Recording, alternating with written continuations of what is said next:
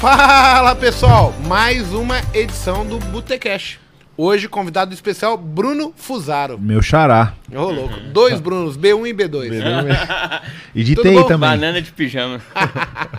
Tudo bom, gente? Tudo Beleza. bem. Prazer receber vocês aqui. O pessoal de casa tá vendo a gente. Bem, da onde vem a ideia de convidar o Bruno, né?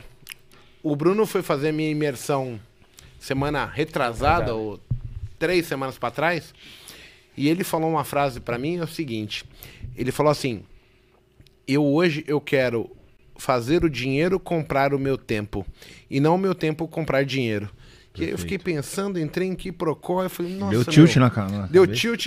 Eu falei, cara, esse cara tá fazendo o que eu sempre sonhei. Sim. E aí eu lembrei do Brunão. Exatamente o que eu fiz também, né, cara? Que eu entrei nessa, Exato. nessa disponibilidade aí do meu tempo. Eu falei, meu, não vou vender ele pra ninguém, não. Vou ficar pra mim e uso a minha inteligência a meu favor, né? E é engraçado que vai contra o que as pessoas Pregam aprendem. aí, né? Aprendem. Sim. Você, no final, é doutrinado a trabalhar para conquistar dinheiro. Exato. Só que ninguém fala que a vida ela é curta e em algum momento você tem que virar essa chave e tornar a questão de trabalhar pelo dinheiro, mas também pensar sempre em o dinheiro trabalhar para conquistar dinheiro, é, o tempo, Tempo. O, o- dinheiro conquistar o tempo para você ter uma vida plena, Com etc. certeza. E a gente não é escravo dele, ele que é nosso escravo, né? Exato. Quando você vira essa chave começa a botar ele pra trabalhar pra você, meu, muda tudo, né? Deixa eu te falar, você tá com a cara tudo amassada? É, o que vou que ter eu- os treinos aí, né? E, e a intensidade tomei uma massa aí, mas. É treino ou é detalhe. couro isso aí? Porque o pessoal de casa vai Foi olhar. um vai ver, amasso, né, na verdade, aqui.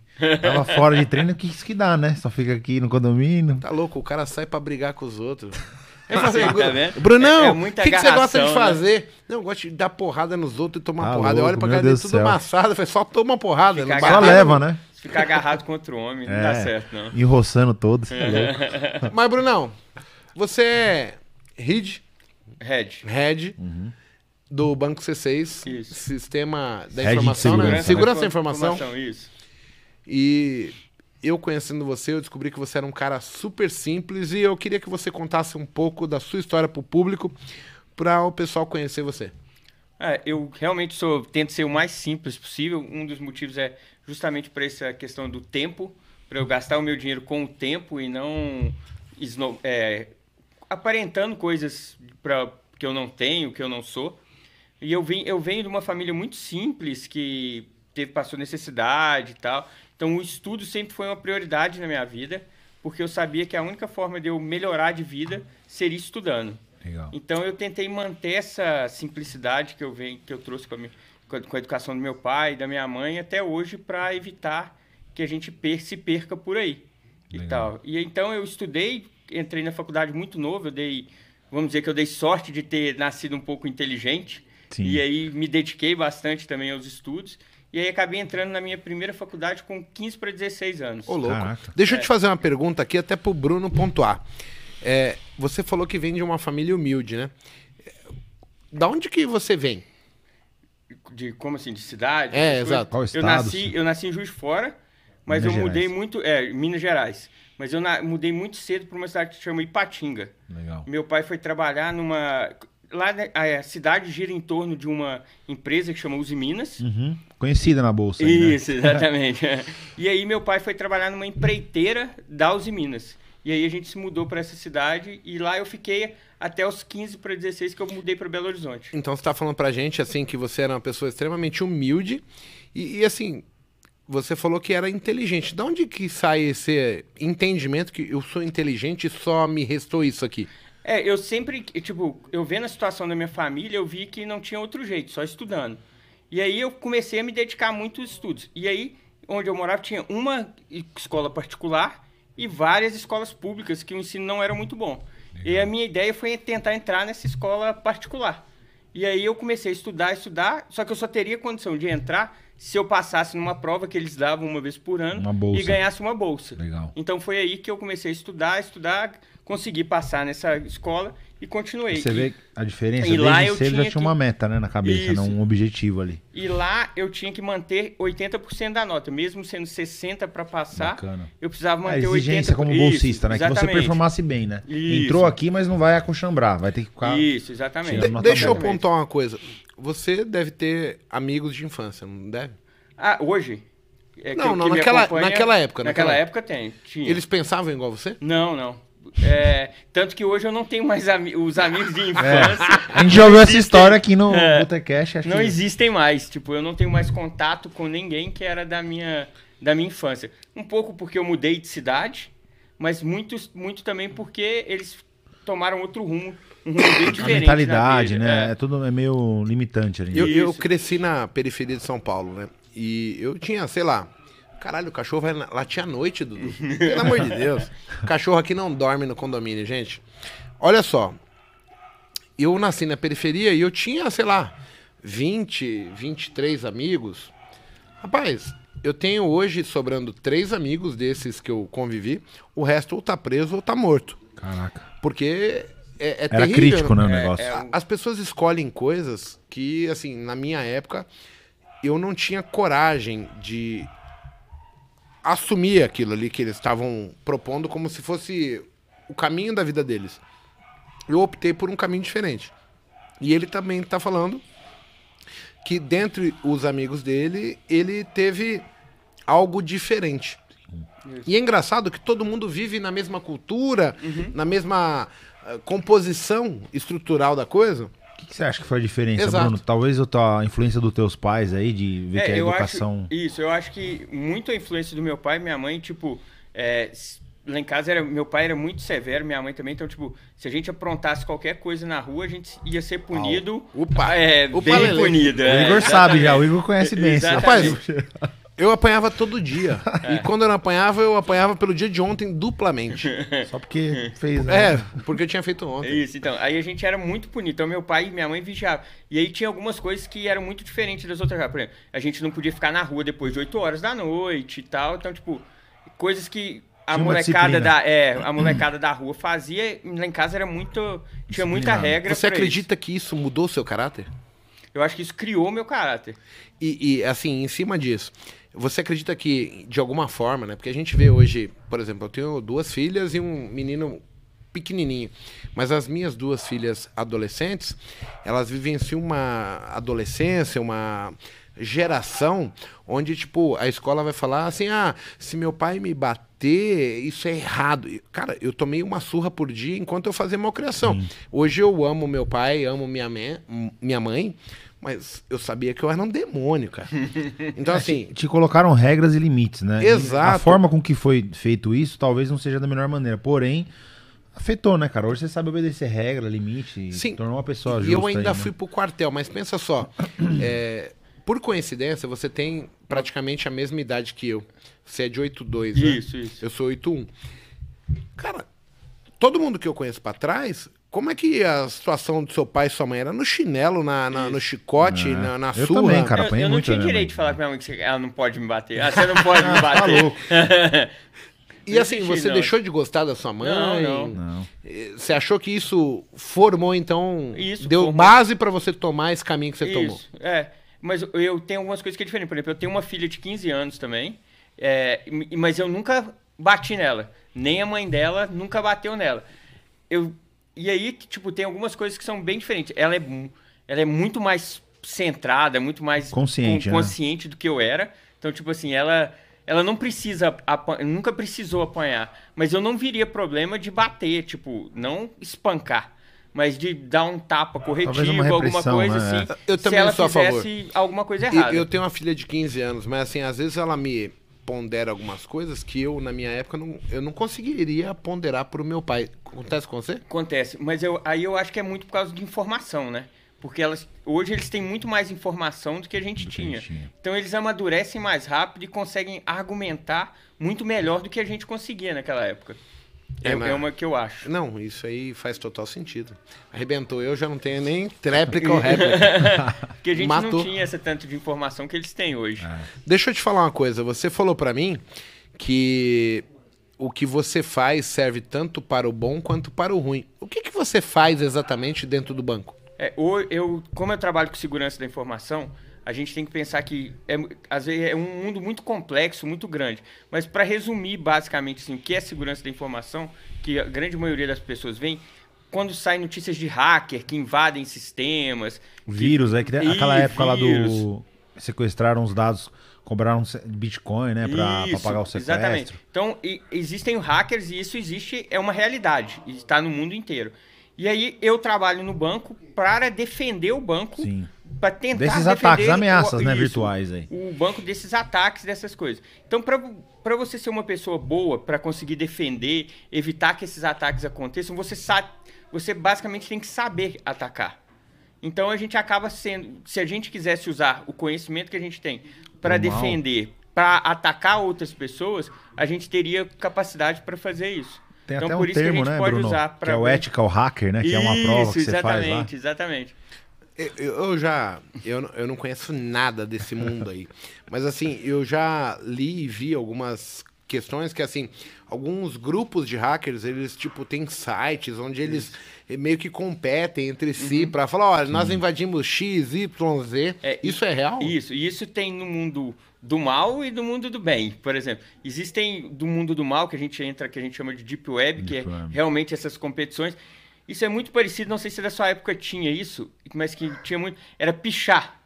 E aí. Não sei se você né? se deu conta, mas a sua época é, é a, a, minha mesma, era. É, mesma é, época. é verdade, é verdade. Desculpa. Foi mal. Mas aí tinha esse negócio de pichar. E aí tinha quem pichava no lugar mais alto. Isso, o pico. É. Quanto mais alto você conseguia, mais o cara era. Qual é, o site mais famoso que a galera conseguiu isso, derrubar e fazer o pitching? Essa mesmo, né? é a métrica? Isso, exatamente. Tipo, ah, eu invadi a NASA. Ah, eu invadi o FBI. Eu sim, invadi sim. um banco. Então, tipo, cada um desses tem uma pontuação e você ganha. E no mundo normal, existem competições que fazem isso. É o que a gente chama de CTF, que é Capture Legal. the Flag. E aí você tem desafios. E isso hoje tem Olimpíada no mundo. E esses Legal, desafios são pontuados por alguém, por alguma classe, uma organização? O do mal ou do. O Os do dois. Bem? O do bem tem competição, tem o, o, Olimpíadas disso hoje. A Ernest Young, que é uma empresa de auditoria. de auditoria famosa, ela organiza um campeonato mundial de CTF. Então, você forma equipes e aí ela tem desafios. E aí, primeiro você passa na América do Sul, depois você vai para as Américas, para depois. Bacana. Até o Campeonato Mundial isso, de Isso, até você né? conseguir ir para o Campeonato Legal, Mundial. Bacana. Então, existe isso hoje. Então, existe também até o incentivo das instituições para que você se desenvolva e, e até mesmo consiga invadi-las para elas descobrirem os seus erros. É, aí tem dois pontos. Por exemplo, esses da competição todas essas pessoas que geralmente ganham, que chegam na Olimpíada, elas sempre conseguem empregos muito bons. Bacana. É, é porque é um, é um, ramo, Bruno, que eu vejo quando eu atuava no banco. Eu já não estou mais hoje, eu sou no mercado, mas eu via que a demanda hoje para o profissional de segurança da informação é altíssima e não temos profissionais Isso, bem capacitados. é. Então acaba se tornando o que a gente falava no, na área de TI do mosca branca. Isso. Tipo, o cara é um mosca branca, porque, meu, ele consegue tem vários projetos de governo até, né? De uhum. segurança de dados, LGPD, isso. que tudo isso envolve esse tipo de profissional. Então ele é altamente capacitado, qualificado e bem remunerado isso. também, né? Tem então ser. tem esses do campeonato que a pessoa consegue empregos bons e tal.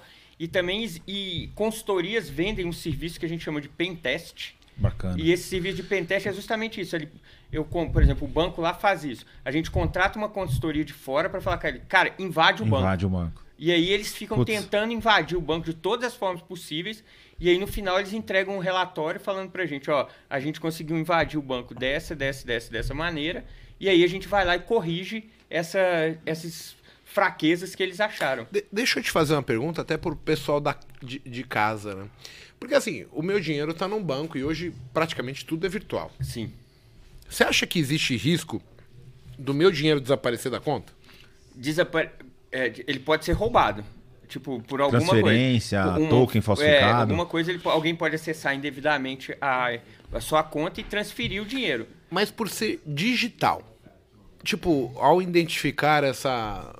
Vulnerabilidade. Vulnerabilidade, a falcatrua em si, o banco não consegue, como Banco Central, o governo, fala, ah, isso aqui não é, existiu. quando você então, prova, existe né? uma não... quadrilha muito grande no mundo hoje. Então, o, o que acontece muito são dois tipos. A pessoa invade a sua conta E aí ela é, geralmente eles tomam dois caminhos.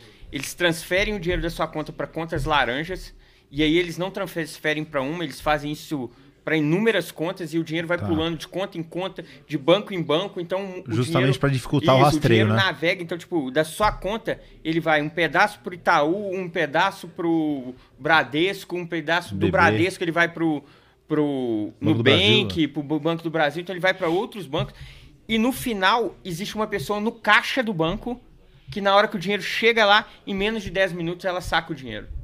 Legal. Então, de... então sempre tem o ser humano envolvido sim, ali no final para dar sim, sim, a, a vazão.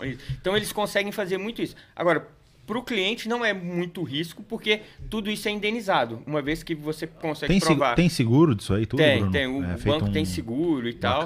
Então, toda vez que o dinheiro é. Que é fraude, né, bancária? Isso, Entra até numa delegacia específica, né? Exatamente. É, fraude a, eletrônica. A gente, cada é. vez mais, a gente tá com o mundo eletrônico, né? Sim. Web. É, o, assalto a banco mudou, né, Igor? Agora não é mais é. com a arma lá. Com o, cadê aquele assaltante que vinha com a metralhadora, arrombar cofre? Vai Agora mudar muito. Tudo... Então, o cara digital, o hacker, né? Isso. É.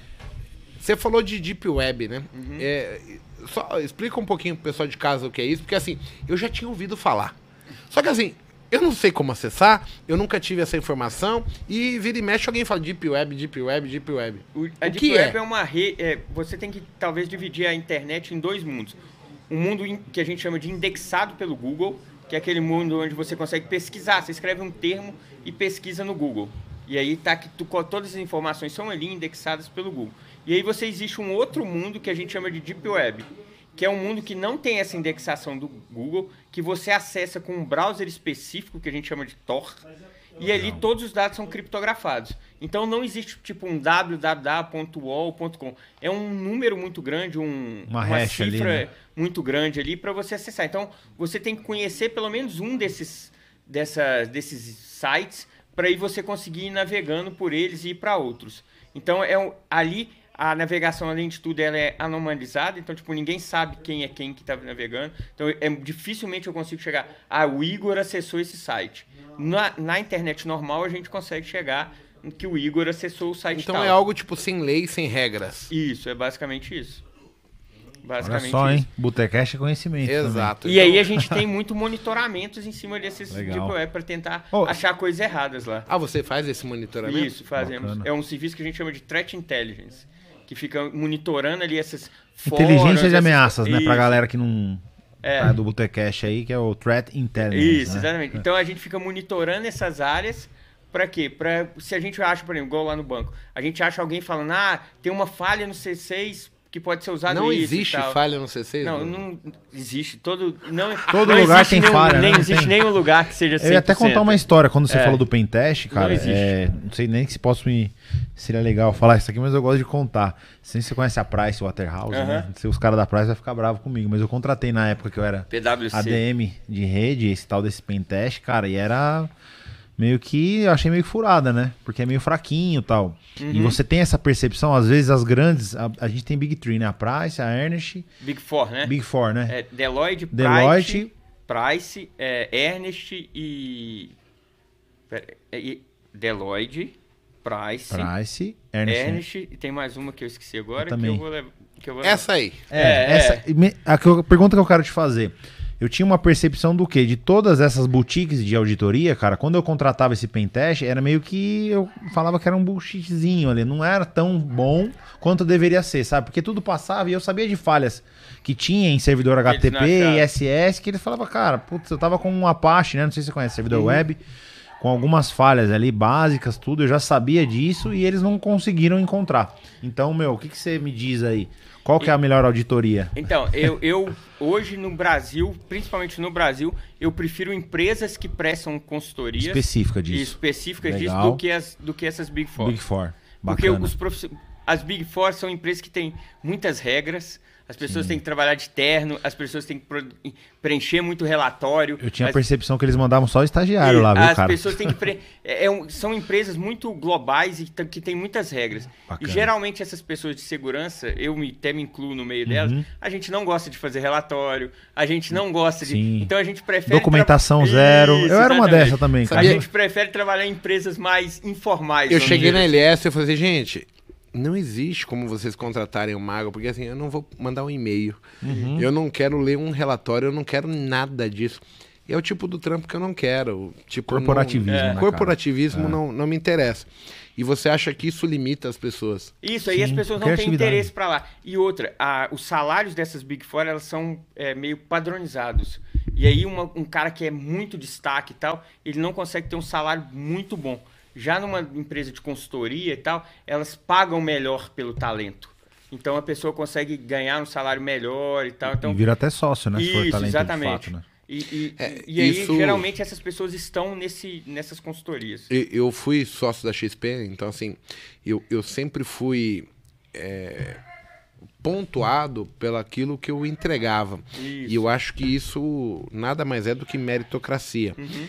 E, e, as pessoas não estão acostumadas com isso, né? Com você ser reconhecido pelo que você realmente produz, entrega. Né? É, produz. De valor para a empresa. Hein? Essa é a parte, eu acho que, para quem está em casa, pensar. É, você vai entrar numa grande instituição, ela tem muitas regras. Sim. Os pequenos, eles têm formas de agir diferentes. Isso. E isso é engraçado. Isso é por isso que as startups, eu acho, que fazem tanto sucesso hoje. Porque as startups são mais flexíveis Sim. do que as instituições grandes a gente pega o Google, né? O Google, ele, eu acho que ele, ele foi um cara que ele meio que mudou essa questão do corporativismo. Foi disruptivo, é, né? Ele mostrou que existia outra maneira de fazer. E aí você pega a XP, por exemplo, ela está comprando aqui do lado, em, em São Roque, um, uma puta estrutura, vai fazer a Vila XP, não sei o quê, e, e tem a mesma proposta, deixar o negócio muito mais para tirar o proveito da pessoa como ela é, do que ela exigir e pontuar exatamente o que ela deve ser. Uhum. Deixar a pessoa tranquila.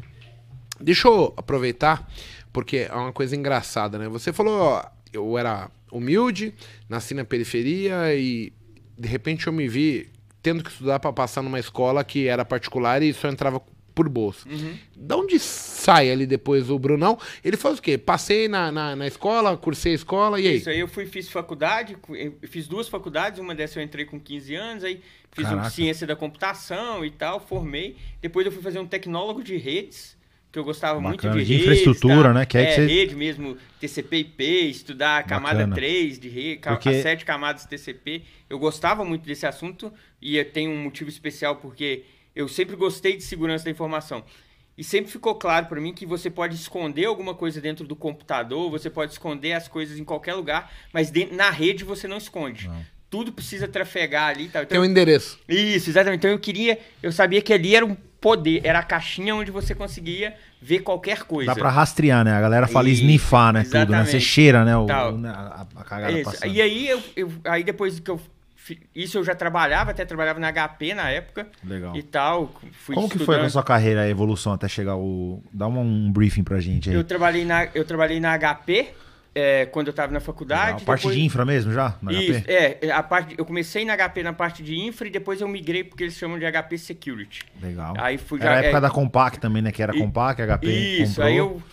Aí tinha um viés da HP Security, foi quando eu fui para lá.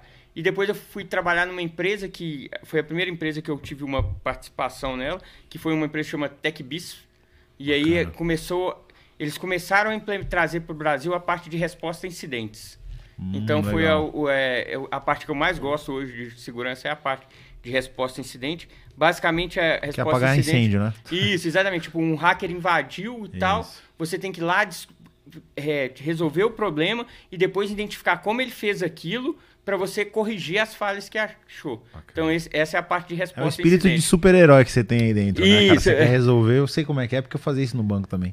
Quando dava problema, todo mundo chama o cara que vai é, resolver. É legal, você falou que fez duas faculdades, uma isso. de ciência da computação e a outra? De tecnólogo de redes. Tecnólogo de redes. Essa é aquelas faculdades de dois anos e meio aí, e tal. Eu trocando ideia com você na imersão, você falou assim para mim, poxa, eu criei um negócio que quando o PDF vinha, tinha como colocar um vírus. Eu criei um sistema que barrava em 92 ponto alguma Isso. coisa é, é, essa questão de identificava o vírus em 92 ponto por cento e aí de repente você recebe um contato. Isso, aí a gente aí a gente eu recebi uma, uma questão da, do MIT e tal, Pô, que eles bacana. queriam estudar esse, essa pesquisa que a gente tinha feito e tal, que estava registrado no meu nome, e aí para isso eles precisavam da nossa autorização. E aí eu legal, aceitei, só que eu falei com ele assim, ah, eu quero fazer parte dessa, dessa Mas pesquisa. ele ele te e ofereceu tal. dinheiro? Não, ofereceram só a bolsa. Eu pedi primeiro, né? Eles não ofereceram nada.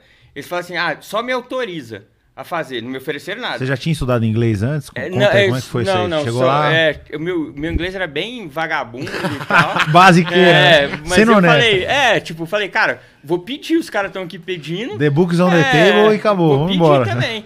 Aí eles meio que. Aí eu me pedi, falei, ah, eu autorizo, mas eu queria participar da pesquisa. De ser tipo um curso de Sim, sim. especialização. É uma chance coisa. até de você fazer um network, né? Ter Isso. conhecimento com pessoas. Pô, referência, MIT aí, pra quem não sabe, é uma das maiores universidades de tecnologia do mundo. Isso. É referência da- das maiores mentes, inclusive do mercado financeiro. Grandes matemáticos saíram de lá. Isso. E aí, tipo, eu consegui. Aí eu propus, falei, ah, deixa eu participar da pesquisa e tal, como um curso de especialização e tal. E aí eles deixaram, eu fui pra lá. Mas você expôs o seu currículo, etc, só, eles ou só não? pra isso. É, eles Eu- só gostaram pra da trocando pesquisa ideia. do, do Isso, por Brunão. causa da pesquisa, exatamente. É. Aí eu fui, ganhei uma bolsa também, porque na época eu não tinha dinheiro, ganhei uma bolsa. O cara E é aí- diferenciado, hein, Igor? e- Por MIT vir pegar a pesquisa. Não, é- não, mas Ó, é- na boa. Cara, não, Não, sem humildade falsa, sorte, vai. Foi sorte. Não, É tipo bem, um sorte mago, é tipo um mago querendo chamar o Nunca nenhum projeto ele. meu, o MIT chegou e falou assim: Não, não, deixa eu, fa- sorte. deixa eu olhar a pesquisa do cara, pô. Sem modéstia também muito, aí, mas é, Aí, aí eu peguei fui. Moleque é embaçado. é foda. Aí, aí eles Zica, aceitaram, eu vi- aí eu não tinha muito dinheiro na época, eu tava meio que começando a vida e tal. Aí vendi carro, vendi as coisas todas que eu tinha. Caramba, cara, e fiquei lá legal. quase três anos, dois anos e um pouquinho. Porra. Você acabou É, aprender cursando inglês bem. um mestrado Uma- lá. é, aqui algumas pessoas chamam de mestrado, outros chamam de especialização. Não tem um nome específico. Mas você ficou três anos no MIT. É, isso. Porra. Na maior Ah, faculdade agora do aprender inglês do É, aí aprendi um pouco. fera, né? É. Pô, No mínimo anos, a gente mínimo- aprende inglês, né? Foi o que eu falei hoje com o menino lá, né? Tipo, ele tá, tinha um. Como ele chama? O Lucas, né? Lucas. Ele veio conversar comigo assim: ah, você acha que eu devo morar fora e tal? Tem umas oportunidades. Eu falei, cara, eu iria sem pensar. Porque na- se der tudo errado, Você você, aprendeu aprendeu o inglês. idioma. É, então, tipo, Era o que eu pensei quando eu fui pra Tailândia, pra Europa, tudo. Tipo assim, você tem que ter esse espírito, entendeu? É. De querer arriscar e, meu, pra algo que vai te fazer bem. Você nunca vê só o lado vazio do copo, né? A galera sempre. Você foi pra Dina- Dinamarca? Não, foi Holanda, Ah, sim, Inglaterra pera, já, e. já, já respondeu. Diferentemente do nosso Bruno, ele está bloqueado de voltar na Holanda. Não, Ah, agora é? Você ficou Não, bloqueado? Não, não, não, não, não fiquei não. Minha filha hoje tá até indo morar nos Estados Unidos e Bacana. tal. Fazer college lá. Não, ela, a mãe dela tá mudando pra lá com, a, com o padrasto e tal. Eles Uhum. estão mudando pra lá. Ela vai agora dia 12. Então Bacana. ela tá indo pra lá e tal. Mas ela quer mesmo é morar na Alemanha. Que orgulho pra você, né, É. cara? Você vê como um cara simples de Minas Exato. Gerais que, pô, teve acesso a uma educação... Teoricamente sem perspectivas. É. Sim, sim, sim. E hoje uma filha tua, quem diria, né? Que Aquele Né. garoto de Minas lá, mineirinho, quietinho, fala assim, não, minha filha vai estudar lá nos Será que Estados gosta de uma costelinha de porco? É. E aí ela tá indo, vai- ela quer fazer história na Alemanha, então, tipo, é o Bacana. sonho dela Não, ir e, morar meu, na Alemanha. Já é de família, então, né? Ser É. estudioso aí. Olha que legal. Vamos continuar a história do Brunão. Então você ficou três anos no MIT e voltou pro Brasil. Chegou no Brasil, você fez o quê? Fui trabalhar na Olimpíadas. Eu Como assim? Olimpíadas É, 2016? é, Brasil? fui Caraca. 2016, é, eu- eu Mas fui- ali não era só voluntário nessas Não, Olimpíadas? não. É, é, Recebia ou não? Tinha, tinha a parte do comitê olímpico. Bacana. É, aí um, um amigo meu me chamou pra ir trabalhar Demanda de TI mesmo, né? Porque é o que eles da precisavam, né? Da informação, isso.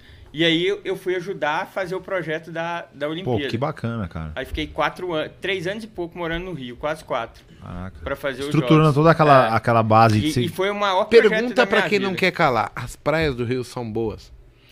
Então, é porque Que eu o não sei se eu posso falar diz? isso, né? Mas vamos lá. Pode falar. O Rio é bom, tirando os cariocas. Se tirar os cariocas é sensacional. Vamos ter 22 likes. Agora ferrou.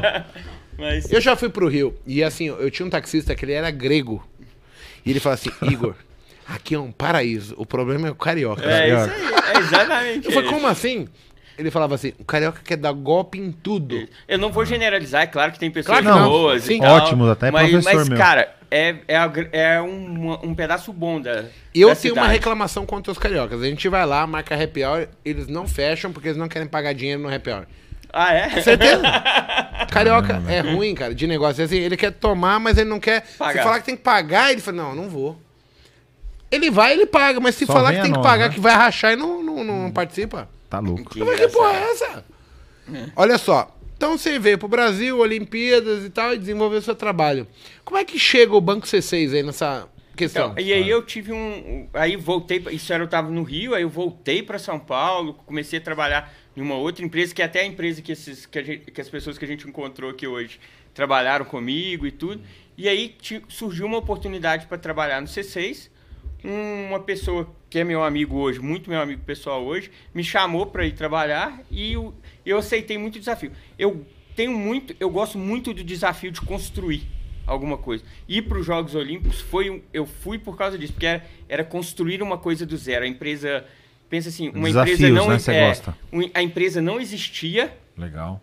e você teria que construir a empresa em quatro anos. E, e aí meu, meu chefe lá na época, que eu achei muito legal, quando eu entrei, falou para mim assim, a Olimpíada vai acontecer dia 4 de agosto. Com segurança ou sem segurança. Depende de você se ela vai ter segurança ou não. Porque é um projeto Bacana, que eu hein? não posso adiar a data. Jogou no colo a responsabilidade. E tipo né? assim, é um projeto. Hoje na empresa você tem um projeto. Se ele atrasa, ah, vamos atrasar a entrega dois dias. Sim, sim. Vamos atrasar a entrega. Não, é um A- evento mundial, né, cara? Não, tá- o seu prazo é ali, ó. exatamente. E não tem como adiar. Exatamente. Então, se não tiver segurança, ele vai acontecer sem segurança. Se ele tiver, ótimo. Ótimo. Então, tipo, era um projeto que não tem como atrasar. Bacana. E aí foi uma, experiência muito legal. E, e aí eu penso assim, nos quatro anos que fiquei lá, o que uma empresa demora 10 anos para ganhar de maturidade, você tem que construir em quatro anos. Caraca. Então, tipo, é- foi uma experiência muito Como foi lidar com essa parte de Olimpíada? Teve aquele negócio de governamental, licitação, tal ou não? É algo independente É, assim, não, de- tem, não tem nada com a relação do governo. O A- budget de vocês era é todo patrocínio. patrocínio. patrocinado. Bacana. O Então- maior, o maior Então eles queriam ver resultado mesmo, né? O maior budget do, da Olimpíada do Rio foi a Cisco que deu. Bacana. Muito, Caraca, muito cara. dinheiro, Então teve muito. patrocínio da Cisco É, ali. é isso. Você A- trabalhou só com equipamento de qualidade. é o que- Isso, você tava no parquinho de diversões, É, né? Vamos então, falar a verdade. e- né? Isso lá Tava isso ganhando era pra se divertir, né? Porque você tinha tudo do melhor. É. Não, não óbvio, tinha nada você- lá que era segunda linha. Quem é de infra sabe, É. né, cara? Vai trabalhar com Cisco, tudo do bom e do melhor, o cara tá se tudo, divertindo tudo lá. que era do- tudo que tinha lá era do melhor. Bacana. Então era fácil de trabalhar. Isso Sim, ajudava sim. muito.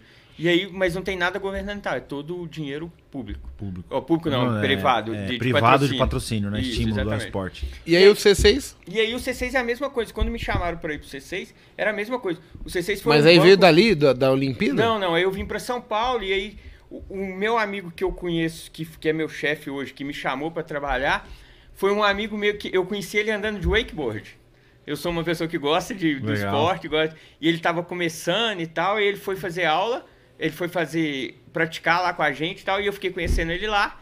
E aí quando teve, ele também é do mercado de segurança e tal, porque o mercado de segurança é uma panelinha É muito bem- fechada. Todo que- mundo se conhece, né? isso, exatamente. E aí, quando teve a, a questão da vaga lá e tal, ele me chamou, ele já me conhecia, ele me chamou e, eu- e, era, e foi justamente isso. Existiam, tinha, havia 12 anos que não se abria um banco novo no Brasil. É, todo banco que abriu novo nesse período era tipo, comprou uma licença, Sim. Tá, de é- bancos que haviam quebrado, o Banco Isso. Central concede essa licença pro. transfere pessoa essa licença para outra transfere, pessoa. O C6 E não, é um o C6 processo bem burocrático, Isso. né? O C6 foi um banco que não, tipo, a gente não tem a licença, a gente vai entrar no, na- com o Banco Central com Legal. pedido da licença. Foi Pra na raça mesmo, Isso, né? pra você ter ideia, as redes que ligam os bancos chama RTM. Tinha Legal, eu 12 conheço anos que RTM, ninguém cara. ligava. Eles não sabiam mais como ligava um banco no outro. Caraca. Eles não sabiam. Porque já tem os links exclusivos, né? Pra quem não sabe aí, da Rede de Segurança Financeira Nacional, é da, ou é da RTM ou da Embratel Primes, Isso, né? isso. Então você tem ali um monopólio dessa rede de bancos fechada. Isso. Então é bem complexo. Quando você quer entrar nesse tipo de mercado, cara, você passa por diversas burocracias que são barreiras, né? Pro, pro cara tentar Pra é empreender no um. ramo financeiro. Você tem que até ter um economista-chefe que vai fazer o lobby lá em Brasília. Então é um processo bem complexo. E o C6 aí fez um. Foi diferenciado nisso, né? E, e aí a gente teve que ajudar eles a conseguir ligar a, rede do C6 na rede dos outros bancos. Porque eles não sabiam, tipo, a pessoa que, que sabia fazer já tinha aposentado, já tinha saído da Sim, empresa. sim. E ninguém sabia, porque ele Coisas tinha que só no Brasil vai acontecer. Cara, eu É. fiz isso. Engraçado, Igor, o ele pontuar isso, porque quando eu entrei né, no Bank of China, eu fui fazer a mudança do banco. E uma das maiores. é, Na época eu tava bem tenso, que era justamente isso. Falei, meu, eu vou desligar tudo aqui. E eu era igual o Brunão, não era de segurança exclusivo, porém eu era de infraestrutura também. Falei, cara, vamos ligar o banco do outro lado. E se não funcionar amanhã ou depois eu vou perder todo o meu emprego, acabou. É isso. Então, assim, é bem complexo, né? Não é. Isso. E aí C6 estão, tipo, esse desafio de construir o banco do zero foi o que mais me chamou a, atenção de trabalhar lá. Mas nada melhor, né? que- Isso. E, e o C6 tem uma cultura de trabalho muito legal. Tipo, é uma empresa mais light, mais que, que preza pela cultura, pela, pela, pelo bem-estar ali do trabalho e, o, que me- e premia bastante as pessoas que trabalham bem. A gente ganha participações. a gente Meritocrático, ganha- né, cara? É um Muito meritocrático. muito mais muito americanizado. Você já me né? contou? Deixa eu perguntar pro público saber o que, que significa C6. É o carbono. É 6 do carbono, Token de carbono C do aí. carbono e 6 do peso atômico do carbono na tabela periódica. Por que isso? Porque é a única coisa que existe em, todo, em tudo que existe no mundo, existe carbono. Cara, Então, é, que ideia sei. top isso. É, é, o, o, a- o presidente do banco é muito cabeça boa, assim, Open- cabeça open grande. mind, é, né? Tipo ele é um, um Elon Musk nacional aí, né? Isso, ele é Não muito o bom. Bruno, que é. Não. A gente chama ele de Pink, o Túlio é o cérebro. Cérebro. o cara é, é diferenciado. O cara que é dono do banco, ele é muito diferenciado. Bacana. A E gente é, viu. é Mas bom estar que com esse tipo de gente. a- né? as pessoas que levam a gente pra frente são pessoas que pensam fora da caixinha. É. Igual, igual você falou que teve uma coisa que eu falei que você que mudou. Eu tenho uma coisa que você falou que mudou, que é. Você falou. Eu vi você numa live. Foi a primeira vez até que eu vi você, que você falou que você é a média das cinco pessoas que você mais convive. Cara, eu achei isso sensacional, tipo, e é pu- puramente verdade. Então a gente tem que procurar conviver com as pessoas que vão agregar a gente. Isso, isso é legal. Você não, não citou, mas eu, eu vou falar. Então, assim, o mineirinho, pobre, humilde, coitadinho, que não tinha expectativa, hoje é sócio do Banco C6. É, eu tenho uma participação no banco por meritocracia. Meritocracia. Como vários outros funcionários têm, eu também tenho. Mas o que eu queria deixar pro pessoal pra gente finalizar essa história de, tipo, da história do Bruno. Legal. Gente, Como pode, né, Igor? Incrível, né? O negócio... o cara tava lá, em Minas. E, e vendo os amigos e tal, mas ele resolveu fazer e resolveu correr atrás. Claro que tem a questão da individualidade, do Sim. cara ter uma aptidão pra coisa, mas eu, com a sua história, eu, eu fico Inspiradora. emocionado, É inspirado. inspiradora. Inspiradora, cara. E, e vou falar assim pra você. Eu vejo tantas pessoas que têm capacidade e elas focam numa coisa que a gente é doutrinado, né? A gente é doutrinado Cultural aqui, né? pra ser limitado. Sim. E a ideia de trazer você pra cá hoje, ela é muito mais assim, quando eu encontrei você lá na imersão e você falou pra mim assim, não, eu não penso assim, eu penso na questão de comprar o tempo. Aí você fez umas contas, eu queria que você explicasse pro pessoal a conta que você faz, até pro pessoal também não vai ser pra todo mundo, mas alguns vão falar, ligar uma chave e falar assim, meu, Nunca pensei nisso. nunca né? pensei dessa maneira. É, Eu, eu vou explicar, mas eu só queria falar essa questão do talento, porque eu acho que tem uma coisa que é mais importante, assim, que eu sempre levei muito a sério. Pra mim, um- uma pessoa esforçada chega mais longe do que qualquer pessoa talentosa. Que normalmente o talentoso é, mais preguiçoso, isso. né? Um Porque tem talentoso esforçado, ninguém, ninguém, Ninguém bate supera. ele. Ninguém É. bate ele. Mas uma pessoa esforçada, vai. ela vai chega mais na frente do que uma pessoa talentosa. Então, para mim, o esforço, a dedicação vale muito mais do que o talento. Eu acho que eles se somam, mas, tipo, se você for escolher um, um dos dois só, o É esforço para caras mim é. lá nos Estados Unidos, o hard work pay off, né? Isso, exatamente. exatamente. A história do tempo que eu penso é o seguinte: é, primeiro tem a questão do tempo. Se, ele- se você usar seu tempo para comprar dinheiro, além de você estar errado nisso, existe uma- um problema que é limitado. Você tem, um- você tem um Você tá tempo. trocando algo que é, que, é, que é finito, né? Que é o Isso. dinheiro, por algo que nunca mais você pega de volta, né? Você não compra tempo de E- vida, né? Exatamente. E outra coisa, tipo assim, se você troca seu tempo por dinheiro, você vai, você vai chegar num limite. Dali pra frente você não consegue ganhar mais dinheiro. Sim, porque seu tempo acabou. Você, vendeu suas 8 horas, você vendeu suas 20 horas e acabou. Dali pra frente não tem mais. Não tem Como mais que eu vou tempo. ganhar mais dinheiro? Não tem Não jeito, dá. eu já vendi tudo. Exato. Então a gente tem que fazer o dinheiro trabalhar pra gente. Quando você começou a ter esses insights aí, Bruno? Conta pra Cara, gente. eu, a gente tava comentando isso hoje. É, teve, tinha uma pessoa lá com a gente, chamou Dair, Uhum. que eu fui trabalhar numa empresa e ele foi o primeiro cara que eu conheci que ele não precisava mais trabalhar. Caraca. Tipo, ele falou E assim. ele tava lá trabalhando. É, ele, tava aqui, ele tava trabalhando e tava falando assim, cara, mas eu vim aqui de boa e tal. É um trabalho tranquilo pra mim. Se eu perder esse trabalho, não tem problema, eu me dedico e tal pra ele, mas é uma coisa assim. Só pra eu... não ficar ocioso, né? Você vê a Exatamente, mas cabeça eu- do cara, né? Mas eu dou muito mais valor pro meu tempo livre do Legal. que pro trabalho. E aí, esse foi a primeira vez que eu conheci uma pessoa que não precisava trabalhar mais. Falei, ele, tipo, tinha, ele já tinha ganho dinheiro Já suficiente. tinha liberdade financeira isso, dele. pra não precisar trabalhar mais. E aí eu comecei a pensar, mano, como que a gente faz Como pra... atinjo a minha liberdade Exatamente. financeira, né? E aí foi quando eu cheguei a essa conclusão. E aí tem uma conta que eu faço que é, por exemplo, se você, eu acho que você tem que colocar dali pra frente tudo que você vai comprar em tempo. Bacana. Vamos supor, você tem um salário que você ganha mil reais por, por, por mês. Uhum. Se você divide isso por hora, vamos supor que você ganhe 200 reais por hora. Certo. Então, sua hora vale 200 reais. Quando você vai comprar uma xícara e um copo ou o que seja, aquilo ali custa 200 reais. Então você vai pensar, não, isso aqui custa uma hora do meu trabalho.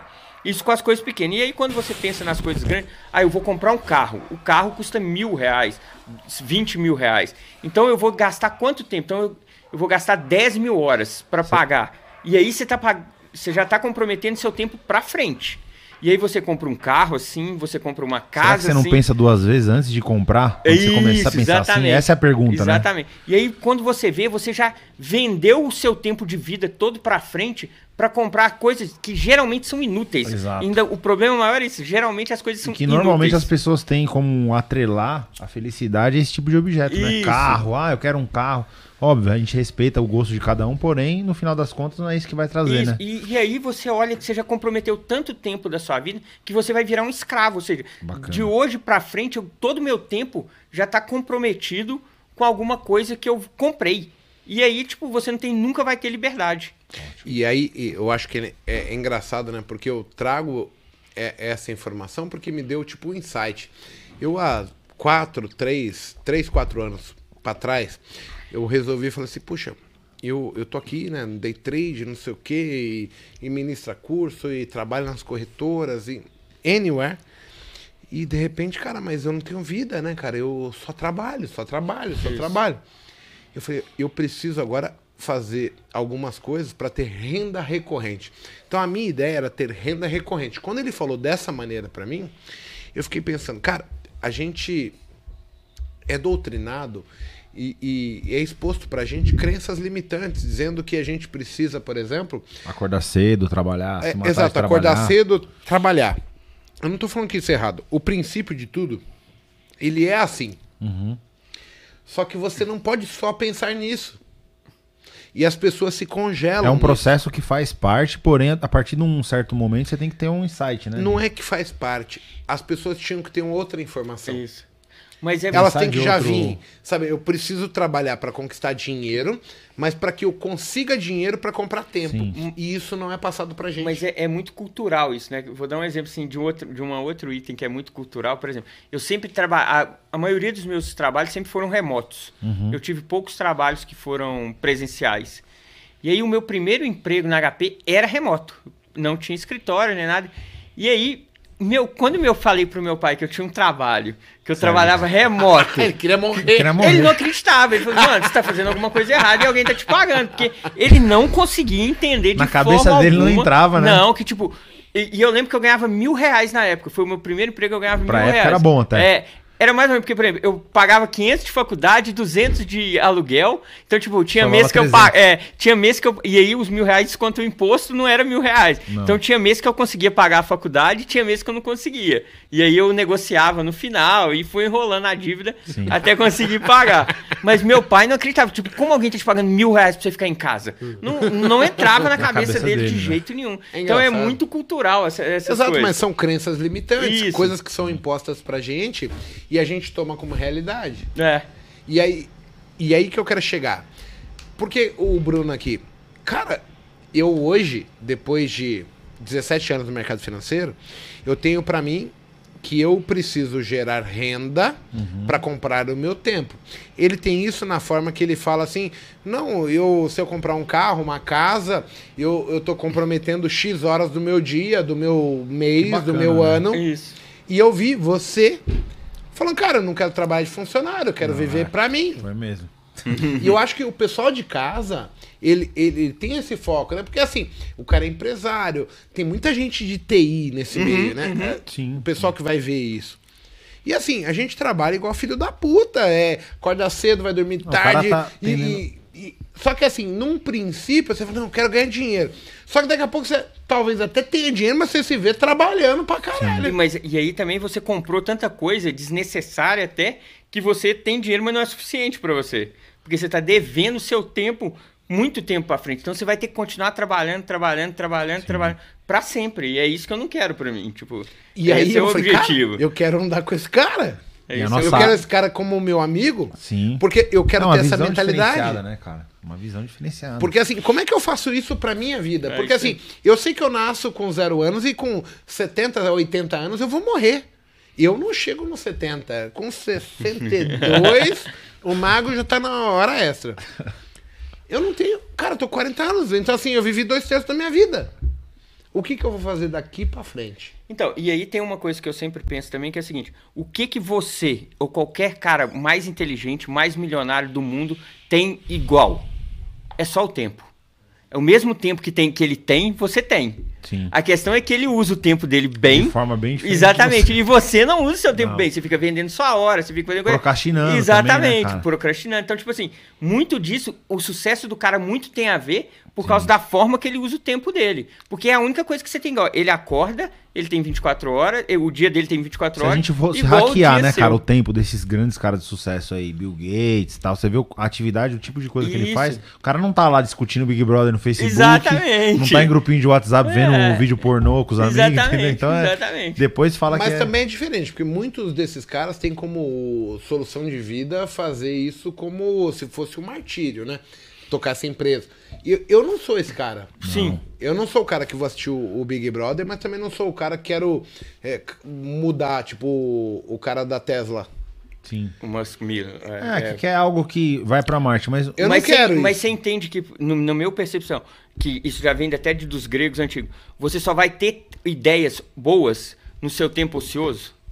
sim. Dificilmente você vai ter né? boas ideias no seu tempo que você está trabalhando. Concordo.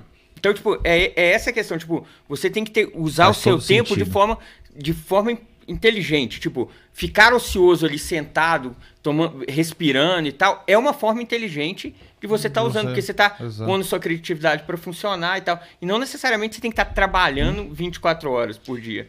O, o que eu queria mais pontuar é que, assim, ó, na minha interpretação hoje, depois de 17 anos, eu sou um cara que vem da periferia e eu, a minha expectativa era ser um taxista.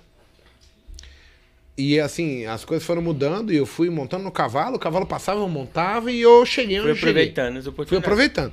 Mas assim, hoje, se eu pudesse voltar atrás, a minha ideia de ideia de vida é diferente do que era lá atrás.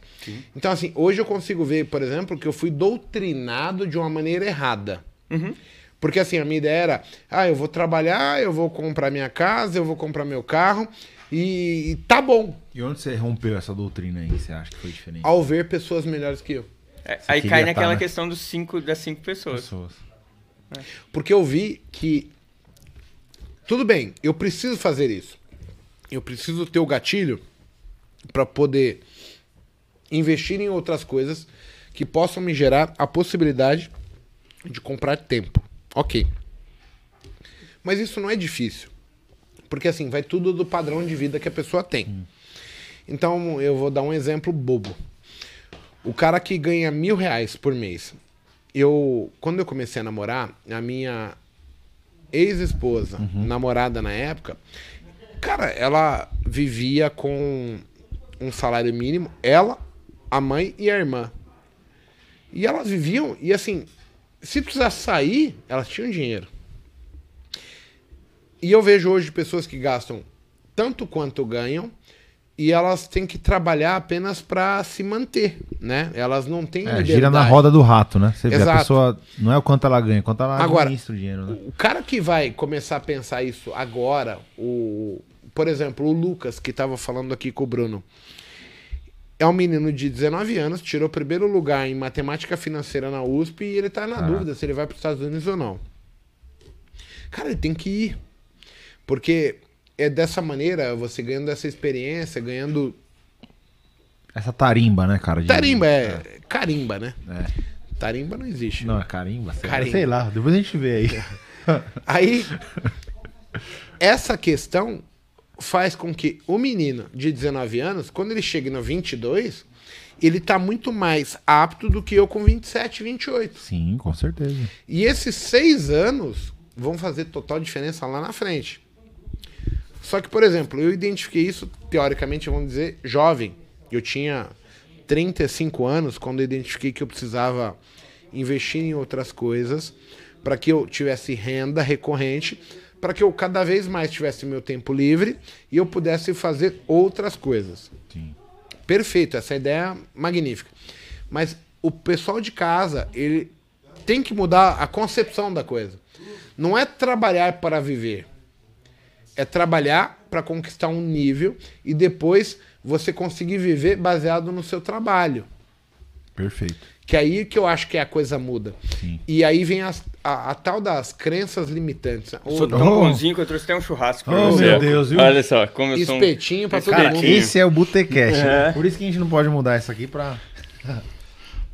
Então, quando a gente pensa dessa maneira que ele expôs, eu nunca tinha pensado em termos de horas. O quanto da minha alma eu tô vendendo quando eu financio um supérfluo. Uhum. Assim, comprar casa, carro, cara, às vezes é uma necessidade. Mas a gente compra tanta coisa que é supérfluo Sim. e não planeja o mais importante, que é quando o dinheiro paga pra eu viver. Isso. E é uma coisa também importante, é tipo assim, você não pode deixar, de, não, não é pra você deixar de fazer tudo que você Exato. gosta de fazer pra juntar o dinheiro pra ter tempo, porque também não vai, senso que também, também né, não vai adiantar, por exemplo, eu sou um cara que tenta economizar, tenta ser o simples, mas eu tenho, eu pratico um esporte que é um pouco, vamos dizer assim, um pouco caro. Uhum. Eu gosto de um esporte que chama wakeboard, que geralmente você tem uma lancha puxando e aí você fica. Tem um custo é- alto, né? É um, é um esporte que tem um custo alto. Eu também não acho que vale a pena eu parar de fazer tudo que eu gosto, igual esse esporte, para poder juntar o dinheiro. Ficar Não- miguelando também Isso, dá, né, exatamente. Tem eu que acho que você um tem que ter, né? exatamente, ter um equilíbrio em como gastar o E seu acho que dinheiro. o, o grande ponto aí do Igor, cara, é você planejar e entender essa dinâmica. Não Sim. que você vai guardando o dinheiro, porém, o seu objetivo final é que o dinheiro trabalhe pra você, e não o contrário. Isso. Entendeu? Então, se planejando, é possível fazer isso. É que hoje, por exemplo, as pessoas se planejam o seguinte: olha, eu estou trabalhando, eu vou ser promovido, eu vou fazer não sei o quê, mas eu quero comprar minha casa, eu quero comprar não sei o quê. E esse não é o foco principal. O foco principal tem que ser assim, ó. Eu vou trabalhar, vai chegar num determinado momento onde eu vou ter renda recorrente que possa permitir que eu fale, cara, eu não quero mais trabalhar, agora o dinheiro trabalha pra mim Exato, e eu vou viver uma vida plena. Renda passiva, né? Na verdade, Sim, em termos simples é isso. Só que assim, se você não pensar nisso no início, cada vez mais se torna mais difícil isso ocorrer. Sim. E aí é onde eu É pontuo o que a gente é doutrinado da maneira errada. A gente só é posto assim, tá, temos que trabalhar, ok. Mas, por exemplo, hoje eu não trabalho mais pelo fato de trabalhar. Eu trabalho pelo fato de eu gostar, de eu não querer ficar inutilmente plasmando o dia. Não é mais o fato trabalhar que é importante para mim. Eu trabalho para ocupar o meu tempo. Só que dentro disso eu tenho outras coisas que eu vou pleiteando para gerar receita, renda, para que eu não precise trabalhar por obrigação, por exemplo. E eu acho que é o que ele quis dizer quando você compromete tuas horas, ah, o seu tempo todo por anos Sim. e de repente você se vê escravo do dinheiro. Você acaba Gaiola de o que você ouro. não gosta. Muitas vezes você se submete a coisas que, igual você que queria parar. Se você não se planejasse, você continuaria trabalhando com o que você não gosta, porque Exato. você já está tão comprometido com o seu tempo para frente que você não pode parar e falar assim, não, agora eu não quero Frustração fazer mais é a pior isso, coisa que tem no isso, cara, né? E começar a fazer o que eu gosto. Esse é o grande problema que eu acho. Bem, eu acho que ficou legal esse assunto aqui. Ótimo. A gente deu um, um discernimento. A... até uns insights legais aí Sim. pra galera, né, cara? E eu tenho aqui sete perguntinhas pro Bruno. Legal. Pros Brunos. Como ele é do segurança da informação, ele tá muito ligado a hoje robotização, tudo é um robô que está monitorando o banco, Automatização. automatização. E isso para o nosso meio de bolsa de valores cada vez está mais corriqueiro. Sim. Então assim, ó, primeira pergunta, né? Você acha que é possível desenvolver um robô que opere tão bem quanto um trader? Eu acho que é possível desenvolver um robô bom, que certo. funcione bem e tudo, mas eu acho que não tão bom quanto uma, um ser humano operando. Por quê? Porque eu acho que tem a parte da, da sensibilidade, da parte do, da sua intuição, que o robô nunca vai ter. O robô é, é, é lógico, é binário, é 0 ou 1. Um. Ele vai executar ou não vai executar. Até porque eles cometem erros também, né? E, é, na verdade, eles não cometem erro. Eles executam. Foram programados porque... uma estratégia que às vezes não dá certo. E o mercado por Isso. trás são seres humanos, né? Exatamente. O medo, o pânico, a ganância, toda aquela né, doideira que a gente sabe que Isso. acontece na bolsa às vezes nas crises. O que, que é? É um efeito é, manada. Né? exatamente. Né? O vendo muito o que você, todo mundo ensina, o mercado se move pela, pela frustração das sim, pessoas sim, e tudo. Sim. E o robô não sente esse, e é, esse é, movimento. O mercado é uma coisa muito louca, né? Se for ver. Algo lógico com Coloca uma coisa também, muito humana também, né, o Brunão? É, exatamente. não é só quantitativo, né? Porque existem estratégias hoje, algoritmos de alta eficiência, a gente Sim. sabe, tava até falando disso aqui antes. Você teve contato lá até com o grande Jim Simons aí, do Renascense. E, cara, muitos fundos quantes hoje, eles operam basicamente no quê? No baseado em dados, né, cara? Eles isso. executam é binária, que é o que você falou mesmo. Ou eu compro, ou eu vendo, ou eu vou fazer isso ou aquilo. Agora, não dá para ignorar esse fator humano Isso. por trás do mercado. É aí que você fala que o trader tem essa sensibilidade. Isso. E o robô, ele é programado para fazer uma coisa. Às vezes a sensibilidade não tá lá. É, eu ainda tenho a opinião que o quant vai funcionar melhor do que o, do que o, do que o robô. Legal. Porque o Quant, ele tem uma inteligência artificial, artificial. por e ele trás, vai ter essa percepção. que ele vai ter um pouco dessa percepção Bacana. que o robô é só binário. O robô é sim, é 1 ou 0, é 1 ou 0, é 1 ou 0. É, hoje ele só executa. Eu, eu acredito que esses algoritmos aí de grandes instituições hoje já devem estar usando inteligência artificial. Você acha que não? Sim, sim. Da IDA, UBS, a gente vê bastante. É, eu acho que o, que o Quant veio para substituir os robôs. Bacana. Deixa eu pontuar até outra pontuação. Você acredita que o aumento de uso de robôs ele aumentou a frequência de sinais falsos na técnica? Acho que sim. Por quê? Porque o robô, ele acaba. Primeiro, porque o, quem mais utiliza o robô são grandes instituições. E elas acabam, com esses robôs, elas movimentam um volume de dinheiro, uma quantidade, um valor de dinheiro muito alto. Que elas conseguem até manipular um pouco o mercado. E aí, essa manipulação do mercado que, que esses robôs acabam causando, eles podem interferir no, na, na nossa análise gráfica é, tradicional. Tradicional. É. tradicional. Até para simular e fazer a sacanagem, né? Por exemplo, ah, fez um pivô, rompeu, ele volta, faz um É, aquela falso. questão de ir, ir, lá buscar e os compradores. a percepção, né? Que, Exatamente. Que o Igor sempre fala aí que, meu, o jogo mudou, né, Igor? O jogo mudou, mas assim, por exemplo, eu não tenho essa percepção. Eu acho que a regra ela é a mesma há 17 anos. Uhum. Os sinais falsos existem, com ou sem robôs, e gera crenças nas pessoas, onde, ah, o banco foi lá buscar meu stop porque a corretora sabia onde não. eu estava. Não, não, isso eu não acredito. Não, não, não, não isso, isso não. eu não acredito. É. Então, assim, a gente está falando aqui...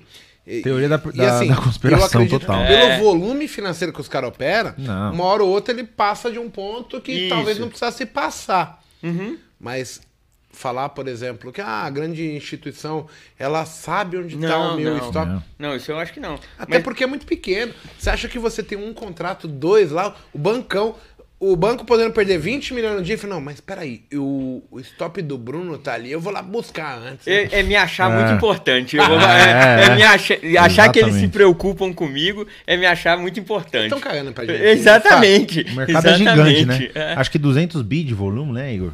Dá pra pessoa pensar desse jeito hoje em dia? Falar, ah, meus 500 reais de Exatamente. Vai, vai, vai mudar Pô, cara, a vida de nada, alguém? Né? Então, o pessoal tem uma, uma visão limitada da coisa. E, e, na verdade, eu acredito que a gente vai voltar a falar sobre o que a gente tá falando, que é assim, crenças limitantes. Sim. Você arruma uma desculpa para descobrir o seu, o, o seu insucesso. Na verdade, você arruma uma desculpa para não falar que você que tá errado. É que, ah, é o robô, é igual a gente tava discutindo no Jornal É o stop que pulou, é o não sei o quê. o Eduardo, e, coitado do Eduardo. Exatamente. É tipo sempre uma desculpa pra você, pra não, você assumir, não assumir que você que errou. Exato. Exatamente. Não, eu gosto desse tipo, Exatamente. você já tem esse tipo de atitude. É. Não sei se é porque Eu gente... falei com o cara, assim, na minha imersão, ah. Falei, ah, foge dessa corretora. Aí hoje ele chegou para Ontem ele falou pra mim, o que, que você acha do meu ranking aqui, do relatório de performance? Isso. Tá vendo bem. Aí eu você vai quebrar. Esse choque real, de né? realidade é que. Aí o cara É, ganhando, falando isso pra mim. Ele, mas por quê? Eu falei, você tá operando grande, você não tá estopando, vai dar merda isso aqui. É mais cedo ou mais tarde. Aí hoje de manhã ele falou, porra, Mago, fudeu, quebrei. Aí beleza, foi o que aconteceu? O stop pulou. Cara, um trader profissional não pode falar isso pra mim, que o Não. stop pulou. Não existe. Aí eu falei, não, mas você trocou de corrida. Não. Tipo, tô pagando pra ver qualquer coisa e foda-se, eu vou na Exato, não tá nem sorte. eu não tenho. né? é, exato.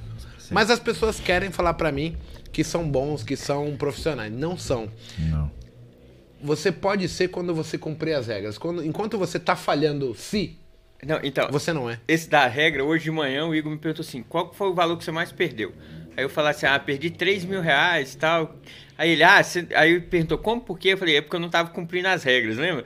Que ele fala que a gente tem que depositar o dinheiro e tal. Eu fiz a imersão primeiro, é, é, a mentoria, para depois fazer a imersão. Na mentoria sempre tem lá: tira o dinheiro, é, só deposita todo Deposita, dia. mantém X. E eu olhava aquilo lá e falei, mano, eu sou muito foda. Eu não vou, eu não vou precisar disso aí. Isso aí deve ser pra esses caras mais o- orelhudo aí, que, tipo, não, não tem autoconhecimento nem nada. Eu falei, não, eu sou foda, eu não preciso disso aí. O ego sempre baixa no É, mercado, eu falei, né, cara, eu sou foda. No, num dia que eu falar, vou parar com 500, vou parar com 500. Não, não tem chance de dar errado. E a aí realidade foi, pra o que gente- aconteceu? Eu perdi tudo, que eu tinha 3 mil aquele dia na conta, eu perdi tudo que eu tinha na A conta. mesa ligou e falou: Senhor Bruno, por favor, depositar É, mais exatamente. garantias." Eu tenho uma história legal, né? Que Foi assim, exatamente quando eu, come- isso. eu comecei a operar, eu perdi 330 mil da minha família. Essa é fantástica. Meu pai falava assim pra mim: Nossa, você é muito burro. você não tem autocontrole. É isso. E assim, depois, mesmo que depois que eu recuperei, ele falava assim pra mim: Se você não tivesse perdido aquele dinheiro, imagina onde nós estive- estaríamos. Tá. Aí ele foi, foi, foi, ele aposentou meio no táxi e falou: Eu vou fazer. No primeiro dia, ele quebrou a conta, perdeu mil reais. Sabe o que ele falou pra mim? O meu dedo não consegue teclar no enter. Caraca, Igor. Porque o dedo dele era grande. E ele falou que batia em duas teclas. Mas, cara, falar que errou é difícil. É, é. assumir, trazer. Outro dia no chat do YouTube É, teve um maluco lá que eu foi falei: Fala que errou. Foi sensacional. As pessoas não conseguem falar que errou. Eu tava ouvindo, eu fiquei ouvindo a manhã O cara inteira, não o cara não fala. escreveu. E não é uma questão pessoal minha. Tô falando, é do ser humano. O ser humano, pra falar que perde, eu errei, é difícil pra um caralho. Sim. Ele vai arrumar 2.830 desculpas pra falar assim: não fui eu. Foi por causa do imposto, do analista, da É, corretora, tava- do Banco Central. internet, Nossa, esse Brasil é um país subdesenvolvido. É, xinga até o país. É muito engraçado. É, o meu foi muito engraçado, porque eu, eu tinha certeza que eu ia parar com 500 Ah, reais. claro que tinha. Fala, não, eu, sou Igual eu muito- tinha. eu tenho, eu tenho autoconhecimento, eu... Cara, quem manda na minha mente sou eu. Não tem essa questão Até, de... até começar a operar day trade, aí você viu que. Mas não era peraí, assim, né? Exatamente. é um cara muito inteligente. É, então, eu É, sou não é foda. E eu falava, eu falo. É. gente, eu juro, quando falava to- que era o assunto de todo dia esse, tem que pôr isso, tem que ter disciplina, tem que depositar o dinheiro, transfere o que você ganhou. Eu falava, cara, isso é. Isso É faz a engraçado que você vê cara. os outros falando, nossa, eu perdi. Isso aqui, otário. Eu já É isso, exatamente. Não, Fala, eu mano, falo eu pra sou você. foda. É muito louco isso, porque é uma coisa humana, né? Você, É? você é muito racional de tecnologia. Você fala, pô, mas na minha cabeça o dinheiro tá lá, ele é meu, pra que, que eu vou sacar? Só que pelo lado humano, cara, eu tava outro dia com o Igor, a gente foi almoçar, né, num lugar bacana. E eu pensei, meu, eu Bacana tava não, louco. era o varandinha. Era o varandinha. é. Não vamos É. pontuar, pô, cinco estrelas, um negócio Não, de não, duas. não, não, estrelas. é. Mas é, eu achei pra mim era legal o lugar, eu gosto. O Ainda mais no ambiente, horário que a gente foi, cara, as pessoas e, e o contexto, meu, no meio da semana acabei batendo minha meta.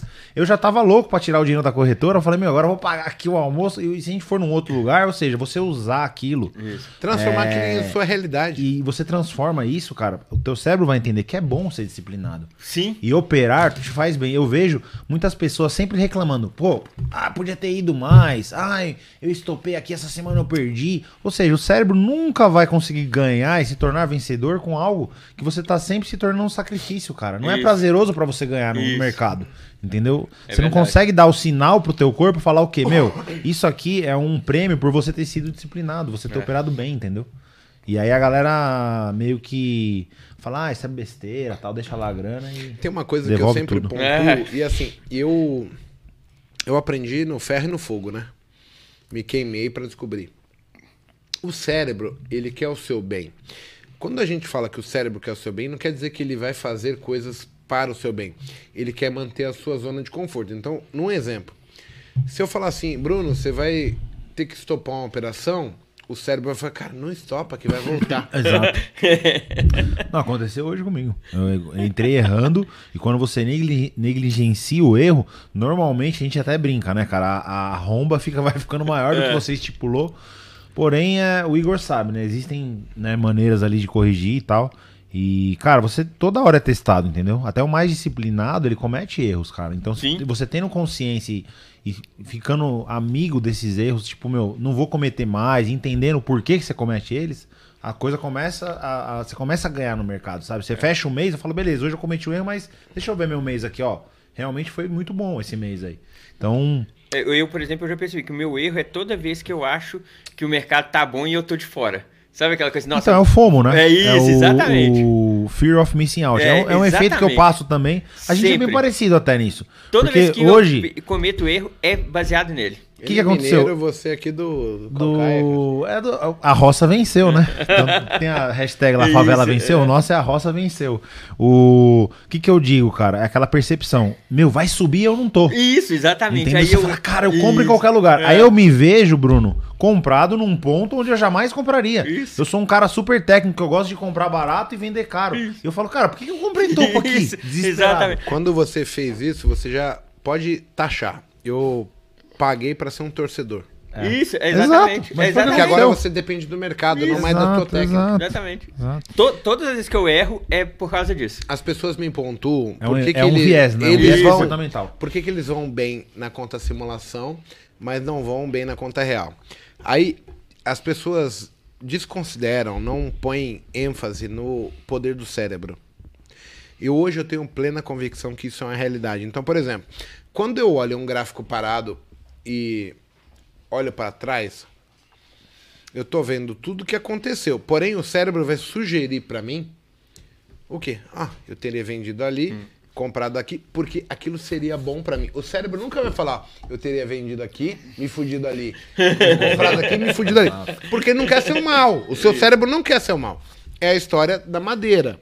Se a tábua tá no chão, todo mundo é. caminha. Mas se eu levar ela 5 metros, o cérebro começa assim, meu, Fudeu. Vai dar merda. Vai dar merda. Você vai cair e quebrar o pescoço. Você vai morrer, vai quebrar a perna. E aí ninguém consegue andar na tábua a 5 metros de altura.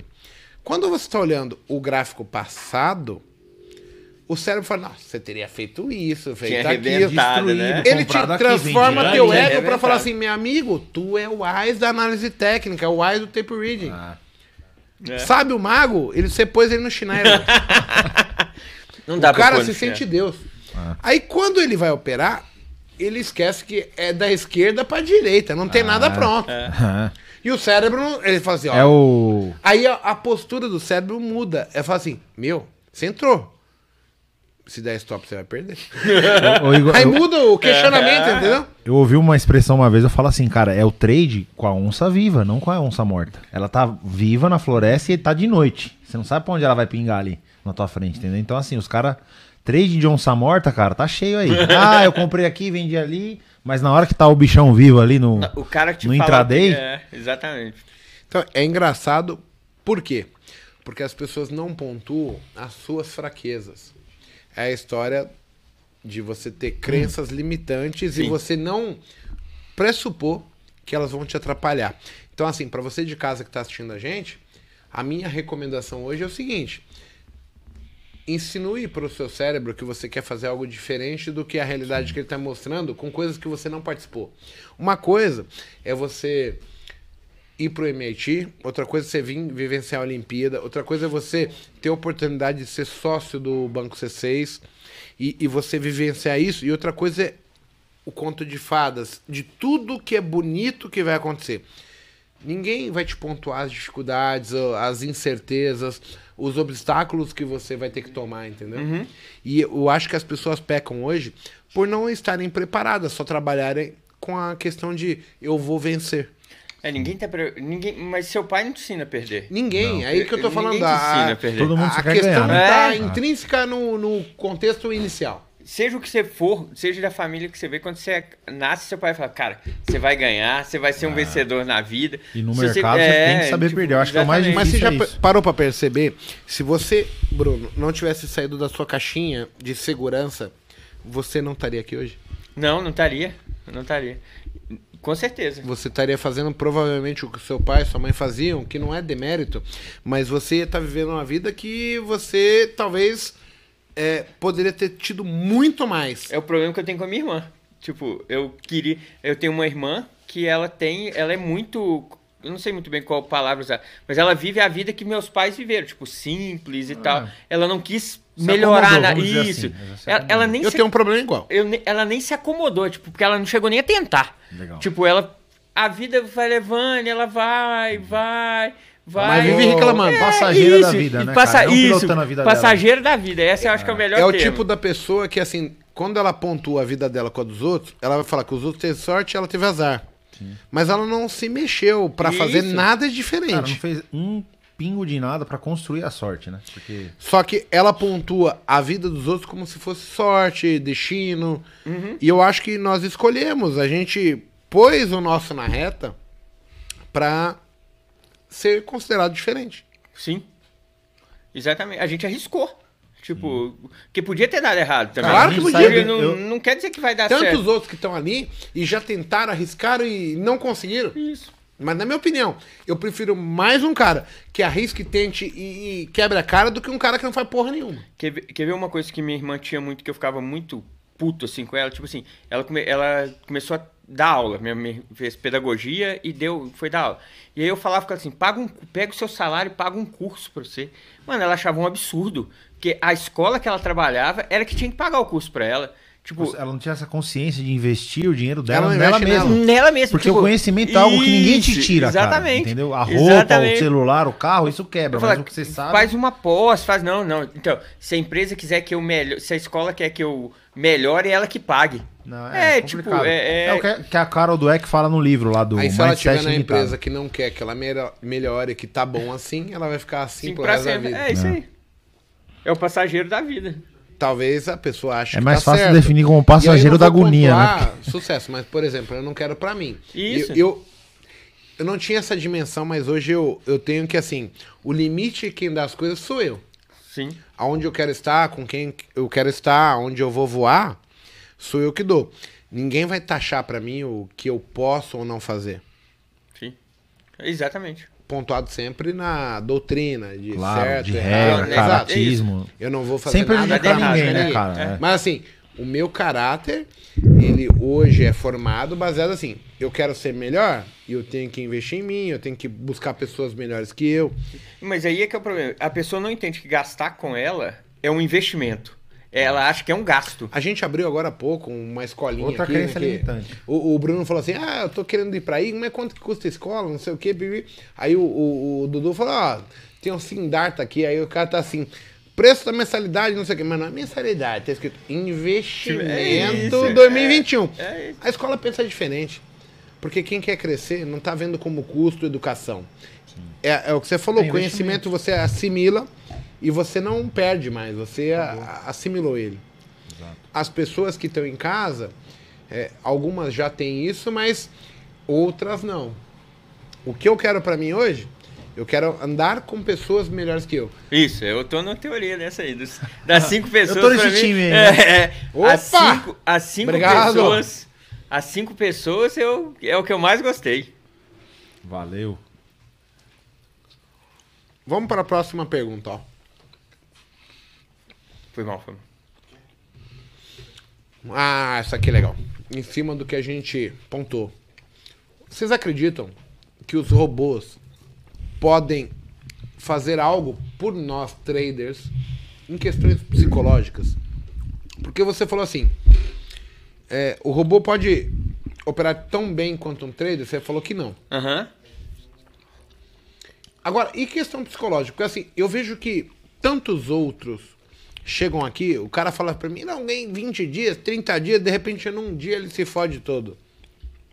Você acha que uma trava psicológica automatizada, algo assim, poderia ajudar? É até uma dica para a Nelógica, porque assim, a Nelógica criou o negócio, mas assim, o cara pontua quanto que ele perder, mas não zera o cara. Hum. Alô, Nelógica. Zeragem a mercado, por favor. No gerenciamento de risco. Zera mercado, o cara assina um termo. Ah. Isso. Vocês só querem os traders porque eles pagam a plataforma ou você quer o cara pagando plataforma pro resto da vida? Exato. 90% dos caras que quebram a conta é por não ter regra. Se a plataforma conduzisse isso pra você, era muito mais fácil. Os caras vão falar pra mim: "Ah, mas a corretora vai achar ruim". Cara, você quer o seu cliente ou quer a corretora? É. Quem quem fala sobre o seu produto, sobre a plataforma são É, os clientes. São os traders, São os né? clientes. E a plataforma é Vocês têm excelente. que ajudar. Tô falando sério, para não é lógica. O pessoal puder compartilhar esse pedaço do vídeo pra eles, Galera, é um pedido meu. cobrada analógica aí que o, todo mundo. o gerenciamento de risco, o que que acontece? Foi até uma discussão, eu falei com um aluno teu, ele, não, eu acho stop, eu não sei. Eu falei, cara, o problema é esse, ele bata, bate a meta de loss, porém ele não te derruba da operação. Isso. O que Não. leva o cara a ficar como torcedor, Isso. entendeu? Ele vai bloquear novas ordens, ele não executa aquilo lá no mercado e fala, cara, hoje você não Acabou. brinca mais, entendeu? Não, te tira e- do jogo. E eu acho que assim, colocar essa opção não atrapalha ninguém, porque ela é Não. on-off. Se você quiser. Até ele você tem isso liga. já, né, no Se módulo- você Você não tem um disclaimer e tal. Isso, se você No módulo mesa proprietária já tem, né? Eles têm um Exato, isso por que, na mesa proprietária tem Ah. e pro cliente pessoa física vocês não fazem? Não faz sentido. É. Isso iria salvar 90% dos traders. Com 90%. certeza. Que o grande problema é a disciplina e seguir regras. Que o ser humano não quer, não Não deitei quer. mas de jeito nenhum. É. Eu sei que o Biz tá assistindo. O Biz é parceiro do pessoal na loja. Pontua esses filhos da puta lá. Salve, Busy. Então, eu, essa questão do robô, eu acho que existem uma- duas diferenças. Existem dois contextos. Existe um feeling e existe Legal. o viés emocional. Eu acho que o robô tira o seu viés emocional. Porque é, tipo, é, é o que a gente tá falando. Eu vou entrar na hora errada, que é o que a gente tá falando agora. Com, com vontade, com medo de estar fora, eu vou entrar na hora errada. Então, ele tira o seu viés emocional totalmente, robô. Porque ele é binário, ele é zero ou um. Mas em compensação, ele também tira o seu feeling. Que é uma coisa que eu acho que é muito importante para Às você vezes operar. um robô não vai saber que sai um breaking news, por exemplo. O mercado tá caindo, ele baixa uma Isso. distorção. Vai, vamos dizer, ah, Exatamente. uma média de 200 períodos. Porém, Lula acabou de ser solto. Cara, Isso. um trader, pessoa, é, um ser humano, ele vai falar, cara, eu não vou comprar aqui porque hoje... Aconteceu isso. Bem, um mas aí news. você, quando você pontua isso, você, pra mim, tá pontuando que você vai ganhar todos os dias. E isso Não, se torna inviável. não, não vai. Sim, porque assim, o robô nunca vai prever todas as situações. Isso, para isso você tem um feeling. Aí você vai prever. Você vai tentar. Não, não. Você tem o seu sentimento sobre aquilo ali. Você sabe se, putz, o mercado hoje está diferente. O robô, por exemplo, vou te dar um exemplo simples. A gente vem em uma semana, duas semanas ruins. Que a gente vê que o mercado só anda depois de 11h30, que o mercado sobe muito, consolidado, depois né? cai É. muito e tal. O robô não vai perceber isso. Isso é seu feeling de analisar os, mei- os dias para Ah, mas aí a trás. gente vai entrar num ponto que eu uso com o Bruno. Tipo, outro dia ele tava comigo na mesa, saiu uma notícia, o mercado tá subindo, ele falou, o que, que você acha aí? Eu falei, compra. Ele falou, vamos comprar? Eu falei, não. Ótimo, perfeito. Por quê? Autocontrole, não tem stop, vai dar merda. A gente sabe que Isso, mas compra se, de se breaking fosse, news é... se fosse o robô, ele iria comprar. Então, mas ele vai comprar com stop. Naquela maneira, o trader normal, ele vai fazer merda. Vai fazer merda. Sim. Porque a gente já se conhece. O Igor é bem disciplinado nisso. Ele sabe que se ele entrar ali, meu, e o negócio voltar Eu tô um pouco. sem regra, ele tô vai, ele vai atirando pra que é lado. todo, entendeu? É tipo falar pra todo mundo assim, enquanto tem bambu, tem Mas flash. isso, exato. Mas isso não é seu feeling?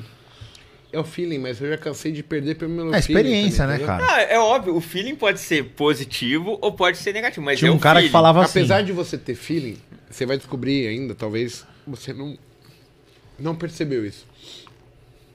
O feeling ele é tão bom quanto ruim. Uhum.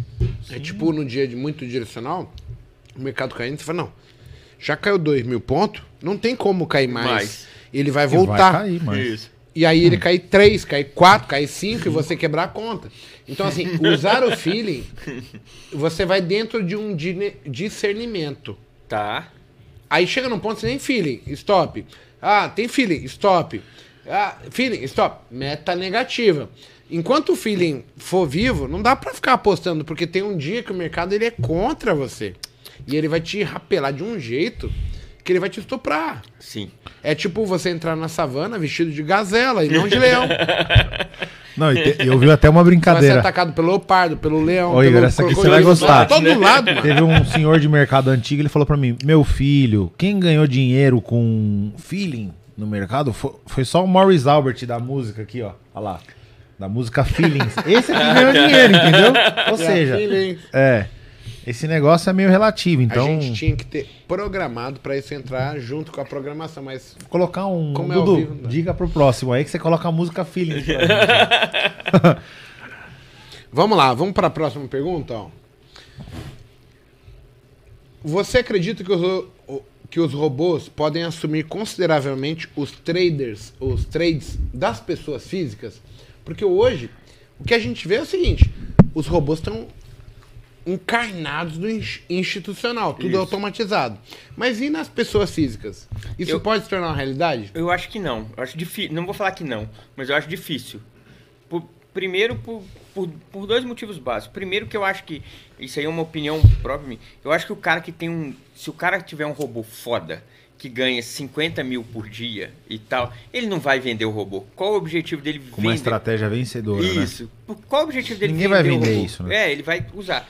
E segundo, a maioria das pessoas que operam, pelo menos as que eu conheço, elas não são de programação. Então elas não conseguem construir um robô. Eu, Bruno, nunca compraria um robô construído por outra pessoa. Eu só usaria um robô Que eu que mesmo. eu, que eu mesmo construí. Eu particularmente acho que a regra para o robô entrar numa operação, ele é muito diferente da regra pela qual ele vai sair. E aí, quando eu pontuo o que tem de robô por aí, eu falei, cara, todos os robôs são 01. Isso. Exato. Ah, a gente teve um exemplo num cara na, mento- eh, na mentoria que falou que ele era, ele era disciplinado, ele, ele ganhava, tinha dia que perdia, mas tinha um saldo positivo. E a merda da vida dele foi ele comprar um robô. Você lembra desse cara? Ele comprou um robô e Cagou o robô tudo. quebrou ele. Ele quebrou. Deixa eu te fazer um, um ponderamento. Eu achei Você muito falou aqui engraçado. pra gente em off que você teve o interesse para vir para a bolsa porque você teve que habilitar uma conta no banco Eu vi um C6. robô funcionando. E eu vi não, eu fiquei sabendo um Sim, robô que ganhou O cara queria dinheiro. operar um robô e precisava de uma senha de mim, você segurança da informação, vai nem fudendo, essa porra vai rodar, não entra no sistema compliance, o caralho. Aham. Não, não fecha.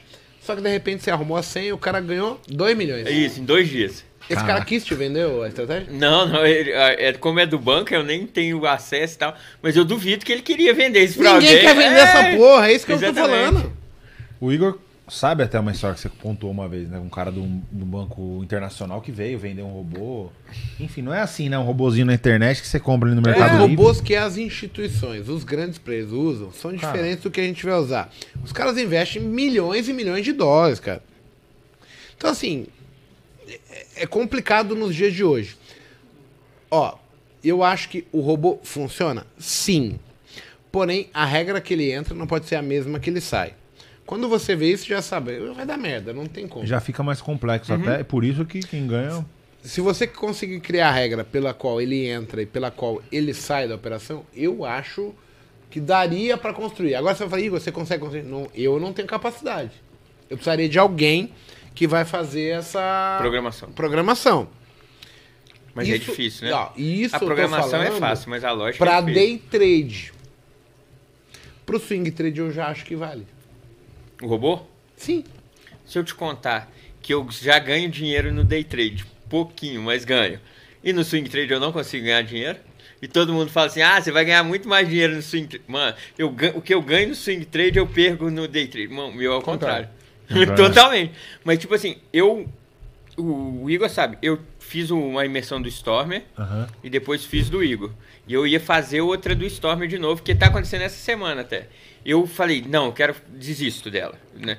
Porque, tipo assim, o que o Igor me ensinou naquela semana fez muito sentido na minha Você cabeça. conseguiu Absorver muito, sabe aquela coisa assim? Fez muito sentido. Ao contrário do transformar em grana real mesmo, né? nem- não é nem grana. Tipo, eu vou falar assim, eu entendi e vi que aquilo faz sentido. Tipo, eu vou Uhum. fazer isso e vai dar certo. E tal. E do que ele ensinou, era tudo pra mim, tipo assim, muito abstrato. Então, tipo, fez muito mais sentido o que ele me ensinou. E aí, é hoje, o que eu lucro, assim, o pouquinho que eu ganho, é nesse dele aqui, do que o que eu tinha com o Storm antes. Legal. E eu conheci o Igor pelo Storm. pela live que ele fez no, no Instagram lá e tal, foi quando eu conheci ele. Releva, Busy, não foi programado. Brincadeira. Eu acho legal você falar isso, porque assim, eu hoje, eu acredito que quem ganha são as pessoas, não métodos. Não método, Então não. assim, independente do meu método, do Stormer, do Busy, do André Moraes, do Aliakin, do Port Traders. Se você falar pra mim assim, eu ganho dinheiro, você vai ganhar pelo teu mérito ou pela tua ou vai perder pela sua ignorância. Não, não tem muito o que falar. Então assim, eu não conheço ninguém que ganha por método. Sim. Todo mundo que eu conheci ganha Tudo por é atitude, astúcia. Algo que ela viu, que ninguém mais viu, ou que ela faz. Eu não conheço ninguém que ganha por métodos. Só pelo método, né? Talvez seja um método que ela criou, mas aí não Sim. é o método, é ela analisando o método. Aí ela vai tentar replicar esse método, ok. A outra pessoa vai ter uma interpretação diferente e não vai conseguir os mesmos resultados. E, e talvez a grande maioria ache um absurdo. É o que eu te falo, né? Às vezes a gente entra na mesma operação junto. Eu já passei isso, até contei pro Will. Eu falei, meu, tenho amigos meus aí, conhecido nosso em comum. Entra na mesma operação tal, só que, pô, Bruno, por que, que no final você ganha mais ali? O que, acontece? É a experiência de condução. O meu, o meu jeito, a minha percepção de conduzir isso é diferente da do cara, entendeu? Sim, Às vezes uma pessoa ela tem uma ansiedade, ai não, já vou zerar aqui, não sei o quê. E eu falo, meu, faz sentido pra mim continuar, então É. eu vou deixar o mercado, deixa o dinheiro fluir, entendeu? Sim, pro sim. colo. E isso é muito pessoal, né, Igor, também, né? Entra no que você fala, né? Que quem ganha dinheiro são as pessoas, né? E não... É. O método é igual. A gente entrou por causa de uma distorção lá, enfim, uma trava. E, cara, o cara que sai antes, ou outro depois, ou outro num... Enfim, resultados diferentes com o mesmo método. Do, me, do mendigo ao Silvio Santos. Do cara ignorante ao cara mais inteligente. Quando ele vem pra bolsa, ele toma decisões. Essas decisões são pontuadas de uma maneira muito foda. Por quê? Porque a tua decisão transforma em resultado ou fracasso. E as pessoas não pontuam isso. É diferente. E é muito, é muito difícil você fazer as pessoas tomar a consciência de avaliar essas decisões. Falar, meu, deixa eu olhar pra dentro de mim mesmo e ver se isso tá fazendo efeito ou não, entendeu? Porque é teimoso, cara. O cara não quer admitir, ah, não, porque eu, né, isso aqui é, É porque de eu- eu- uma coisa que eu acho assim, a bolsa eu tenho só eu tenho pouco tempo de mercado, Uhum. mas nesse pouco tempo que eu tenho, o mercado é a coisa mais é, como eu vou te dizer, Meritocrática. mais meritocrática, mais justa Do que eu mundo. já vi na vida, na vida. Não quer saber se o seu dinheiro é, ah, o, di- o diretor do banco... Se é rico, se seu Se é dinheiro é, de rico ou branco, pobre, de preto, preto, de exato. rico, de pobre, e, e se você estuda mais, se você tem um autocontrole de você melhor, se você tem uma disciplina melhor, você tende a ganhar mais do que a pessoa Que clica esmo, né? Exatamente. Tipo, compra ou venda. Até porque é 50% de chance. Né? O cara. Às vezes, na sorte ali, pode clicar e o negócio explodir pro lado dele. Exatamente. Então, tipo assim, essa meritocracia e tudo é a pessoa. É que faz, é o dia a dia da pessoa. Bacana. E é engraçado vocês falarem isso, porque assim, a gente. E é legal você admitir isso, cara, tão, Sim, tão cedo, sabe? Mas eu É vou legal. pontuar muito mais os você. haters. Porque o hater é um cara que ele perde dinheiro e ele não consegue ver verdade em ninguém que pontua nada pra ele. Ele tem a certeza dele. Eu não tô questionando o hater, Aham. mas eu- vou pontuar a limitação da capacidade de discernimento de cada ser humano.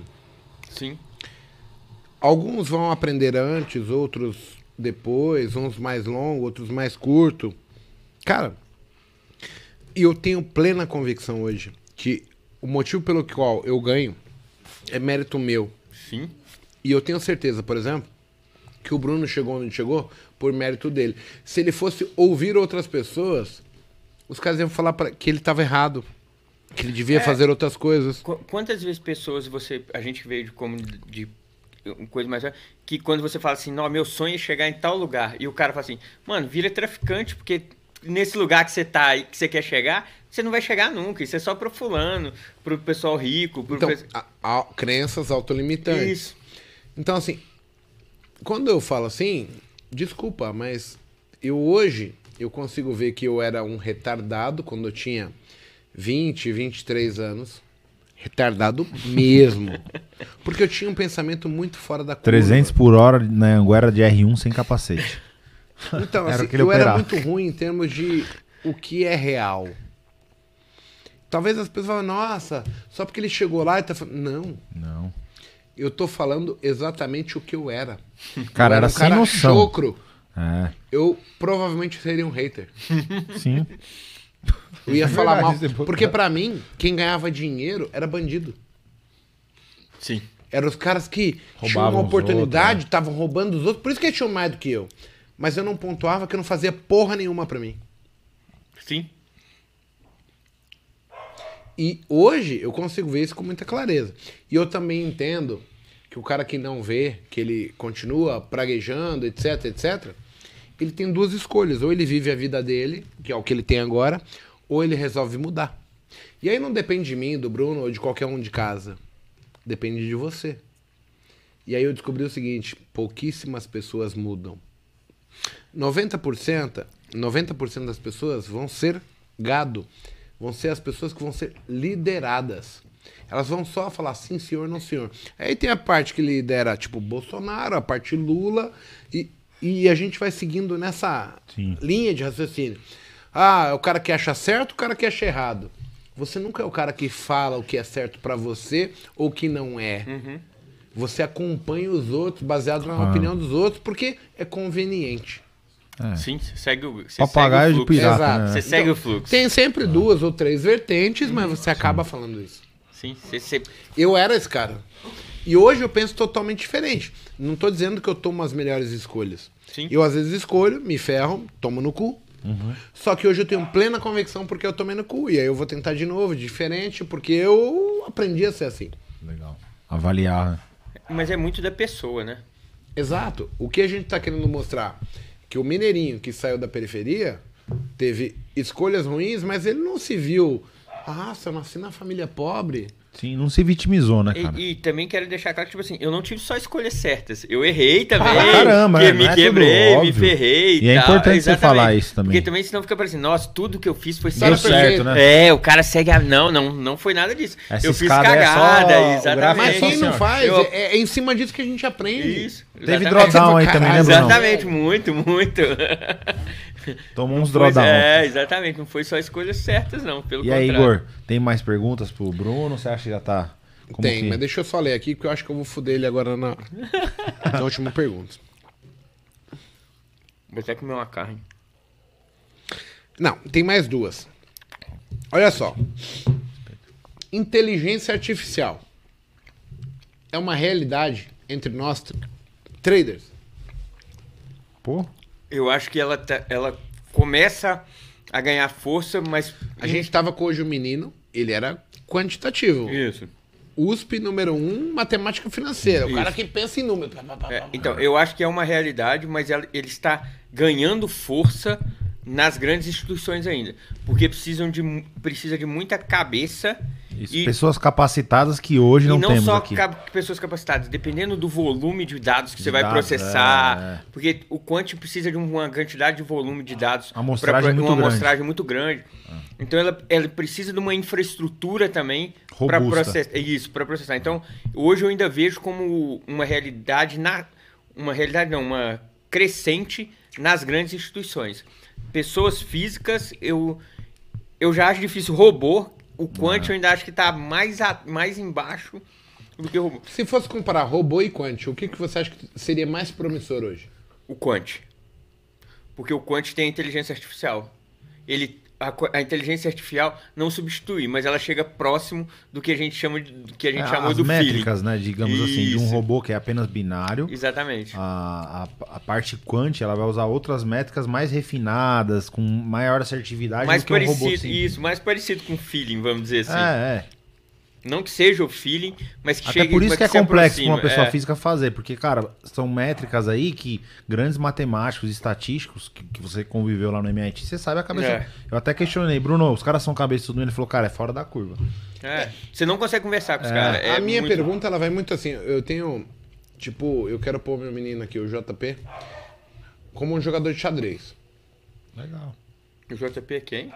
Meu filho. Ah, seu filho. Menorzinho, Ah, tá. meses. JP Morgan, mas não é o Morgan, mas é o Rodrigues. Ele não é tão rico quanto, mas vai chegar um É. dia. Nossa, mas lá é muito dinheiro, nem precisa desse tanto, né? Pensa assim, ó. É, Só que eu já percebo hoje, por exemplo, que tem computador jogando em alto nível com um cara que é sênior e dá pau entre os dois, assim, em termos de ganhar ou Pensa no perder. xadrez. Tipo, É, o aquele xadrez. cara lá que. Campeão mundial de xadrez que jogou com a máquina da IBM lá e tal. O cara ganhou do, do, do computador da IBM, mas ele suou Sim. pra ganhar. Não foi um, um jogo fácil. O cara teve que se exigir ao máximo. né? Exatamente. Então, tipo assim, é essa evolução que eu acho que a gente vai chegar. Ele vai fazer tão frente quanto um bom trader faria. Isso. Isso é Mas legal. eu acho que ainda vai demorar. Não acho que isso vai acontecer amanhã. Quanto tempo, mais ou menos? Só pra, na sua visão, de assim, do cara que tá sintonizado com esse mercado aí. Eu, eu, eu, eu espero, assim, eu acho assim que pelo menos uns três, de uns cinco anos. De três a cinco anos. Aqui no Brasil ou Aqui- lá fora ainda? Não, Não, lá, lá fora fora já já é é. na- Alguns lá fora fundos, já né? é mais rápido. Lá fora já tem fundos hoje que Quant, né, vivem são- basicamente de, de quant. Tem um fundo renascença aí que é bilionário, É. só no métodos quant, né? E, e ele, o problema, o- a vantagem dele é que ele tem muito é, lastro, Lastro, né? né? Eles É. têm muito lastro. Então, tipo, eles já nasceram grandes. É, eu, eu dei uma errada aqui, falei que eram duas, mas eram três. Então, assim, ó. Como você avali- avaliaria um bom sistema robotizado? O que, que você pontuaria para ele? Foi, Cara, porque assim, tem muita gente que procura a solução, a fórmula mágica. Seriam os requisitos mínimos para que essa pessoa, você que é um, vou, vou taxar, nerd da computação, um cara que vê 01 o tempo todo, o que, que você acha que a pessoa deveria avaliar para tomar, assim, cara, eu vou comprar esse robô, não vou, vou construir ou não? Então, eu, eu, eu acho que a gente tem, tipo assim. é, eu tenho pouca experiência assim no mercado, mas pelo que eu vejo matematicamente, o que vai provar se um robô é bom ou não é o backtest. A gente vai fazer um backtest e ver qual que é a taxa de acerto, qual que é o payoff, qual que é, é, a estatística matemática daquilo ali. Basicamente esses três pontos para a gente conseguir saber se o robô é bom ou ruim. Mas é muito importante que a gente pondere que, um, que os backtests hoje eles não são precisos. Porque eles sempre fazem isso com candle fechado. Sim, tem, sim. tem vários N fatos. Não tem robustez nos testes, Isso, né? então, Você não tipo assim, consegue Você não consegue, é, vamos dizer, ter métricas fazer exatamente o que o mercado fez legal. no passado, e né? no passado para você conseguir testar 100%. Então, tipo assim, você pode levar esse backtest como um dos itens, Legal. mas sempre lembrando que tem que ter um asterisco aí de que Falando dos dados, o robô teria que fazer essa parte mais de coletar dados, que é mais complexa. Isso. Ter uma boa infraestrutura, ter um, um bom código que colete tudo isso e leve em Isso, consideração. o- quer ver uma, uma ideia assim que eu tenho que não funciona? Era tipo, você pegar o replay, Aham. você pega o replay dos últimos 10 anos, dá o replay porque fica a, a vela fica subindo, descendo, certinho, e você executar o backtest em cima do replay. Ah. É, Tipo, é, é, é totalmente inviável computacionalmente hoje Sim, pelo, sim. pelas infra que eu vejo, mas isso pra mim seria o preciso. A, a forma mais precisa, porque aí você teria dados mesmo. Principalmente se o cara for trader, scalper, porque assim, dentro de uma vela de um minuto, às vezes tem umas variações que ele pôs Isso. stop, tirou e depois no Exato. final dá certo. Exatamente, exatamente. Isso ilude o cara que tá tirando um backtest apenas é, Com a vela é, fechada. Com a velas fechadas, fechada, né? isso. É o que tá sendo usado. Isso, exatamente. Ótimo. Tem mais alguma coisa pontual? Não, excelente, 100%. Acho que foi ótimo esse boteco. É, e agora eu vou foder o Bruno, né? Eu não podia A deixar. última, né? Sempre é a última. A saideira. É bem, olha só. Lá vem. Você é um cara de. TI. O Martingale, lá de Corre Passos, Jonas Martingale perguntou O que você faz numa situação quando sua instituição. Ou. o que você faz numa situação quando sua intuição indica uma coisa e seu sistema indica outra? Eu vou mudar Já a resposta. você- Eu vou mudar a resposta do que eu dei offline. Eu sigo a intuição. Você seguiu a intuição? porque senão É, você. off foi o sistema. É, é, exatamente, porque senão eu ia me ferrar na resposta que eu dei da primeira pergunta É. e tal. Eu, eu retrocedi e mudei a resposta. Gente, eu já tinha avisado as perguntas que eu ia fazer. E eu falei, ó, Bruno, você encontra Eu vou me ferrar, é, vou me ferrar, exatamente. Mas é engraçado, né? Porque assim, ele prefere usar a intuição do que a tecnologia ainda. E aí eu, eu queria só entender o porquê. É, pô, eu acho que é a questão do feeling ainda. Tipo assim, ainda mais pra mim. Feeling ou ego? você se acha mais capaz do que o robô? Nossa, essa pergunta é difícil, hein? Porque eu assim, sempre se me acho mais capaz que o robô. Eu vou me achar daria mais. certo, por que, que a intuição valeria? Eu vou falar Cara, que eu que me acho mais foda do que o robô, porque eu que fiz o robô. Ah, Você viu até- É, exatamente. Porque se Cara, eu não, fiz o robô. Essa foi boa, cara. Não, não, porque não. assim, feeling ou ego? É. Não. Mas que aula? Porque eu tenho um sistema que tem um- um- Um uma robô. métrica lá, não é robô, cara. Eu uso umas distorções e realmente quando chega ali, cara, às vezes pelo meu ego, eu não sigo aquela porcaria. E depois eu volto e falo, cara, teria Então, dado certo. Eu aprendi. Entendeu? Mas você acha que você é mais foda que o robô? Não, não, não é robô lá, Não, é, é, não, um independente- sistema. em vamos supor que você construiu não, um cara, robô. é- eu acho que não é nem questão, é uma questão de ansiedade, é o medo, são outros sentimentos que despertam na hora que, que eu falei pro Igor já, ele até riu de mim, ele falou, o mercado vem descendo aqui, eu tô com a compra ali. O negócio vem, vem, vem, não, agora vai estar no meu trade system aqui, o mercado vem forte, aí você, opa, cancela a ordem aqui. Fala, opa! Deu Não, não, vou esperar um pouquinho. Espera um pouquinho, aí o É, negócio então. vai embora, aí você fica com aquela cara, porra, cara, eu estudei isso aqui a noite toda, ó, era pra ter feito aqui e não fiz. Então, cada vez mais a gente vai falar sobre tirar o emocional da parada. É. Só que, por exemplo, eh, o pessoal me apelidou de mago. Uhum. Então, assim, se o pessoal me chama de mago, imagina como eu me sinto. Sim. E eu já percebi que eu ganho várias vezes por intuição, mas as maiores Até perdas... sem fazer nada, né? Hoje ele, ganhou, intuição. hoje ele ganhou 5 mil. Eu ganhei 14 reais no dia, batalhando o dia todo. Ele ganhou 5 mil sem estar na frente do computador. Ele deixou as ordens lá, foi, vo- voltou 5 da tarde, Eu olhou, falo assim que o pessoal vai achar que é... olhou. Balela. Não é, eu vi, ele olhou 5 da. A gente olhou 5 da tarde. Não, não fala isso, tava não lá. fala Não quero esses negros aí. ver. Mas pensa só. É magia, hein? Você Então, falei pra é, você. Só tá ao vivo. Eu falei pra você que é Pensa magia. só o seguinte que eu vou te falar. As maiores perdas minhas foram baseadas no meu ego também, no meu feeling. É, então. Então, hoje eu tento não seguir meu feeling. Eu tento seguir O o, método- sistema.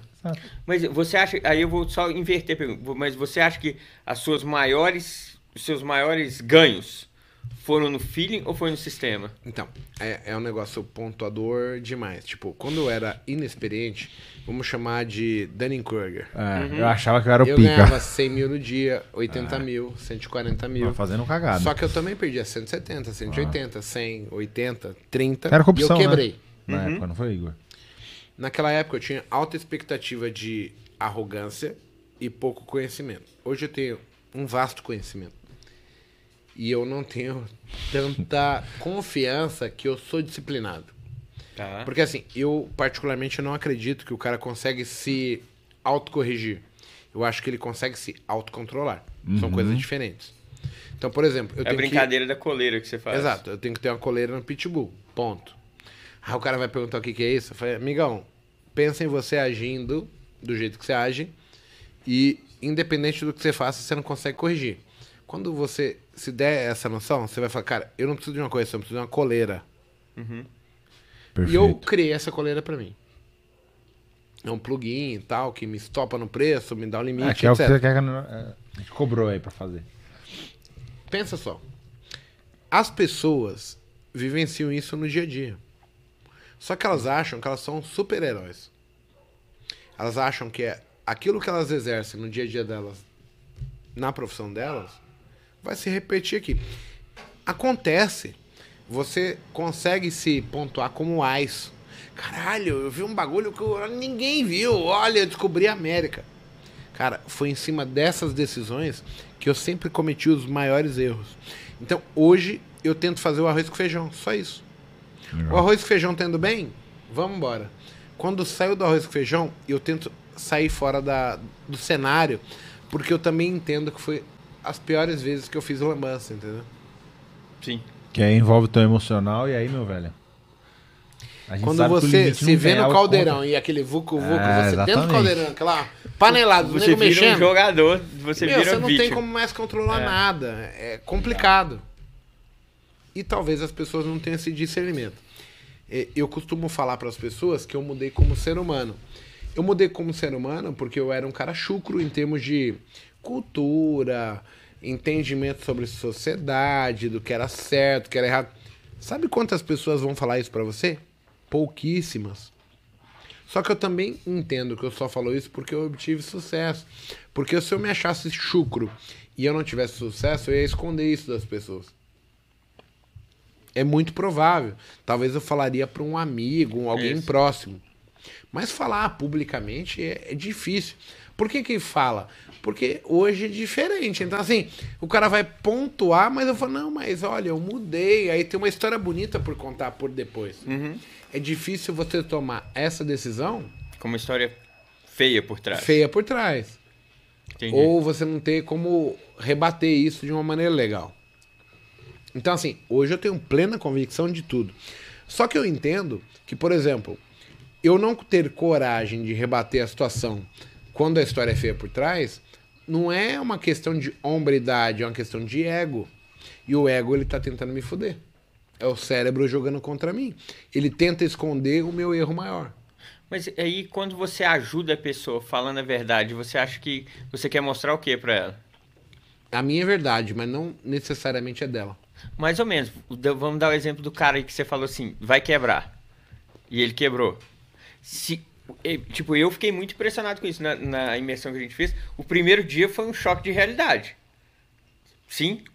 Você falando e tal, contando as histórias e tal. Porque você podia ter falado muito bem pro cara assim, mano, você se deu bem, você tá arrebentando. Vai lá e amanhã e faz igual. E hoje eu conheço o caminho pela qual as pessoas se embramam dentro da mente.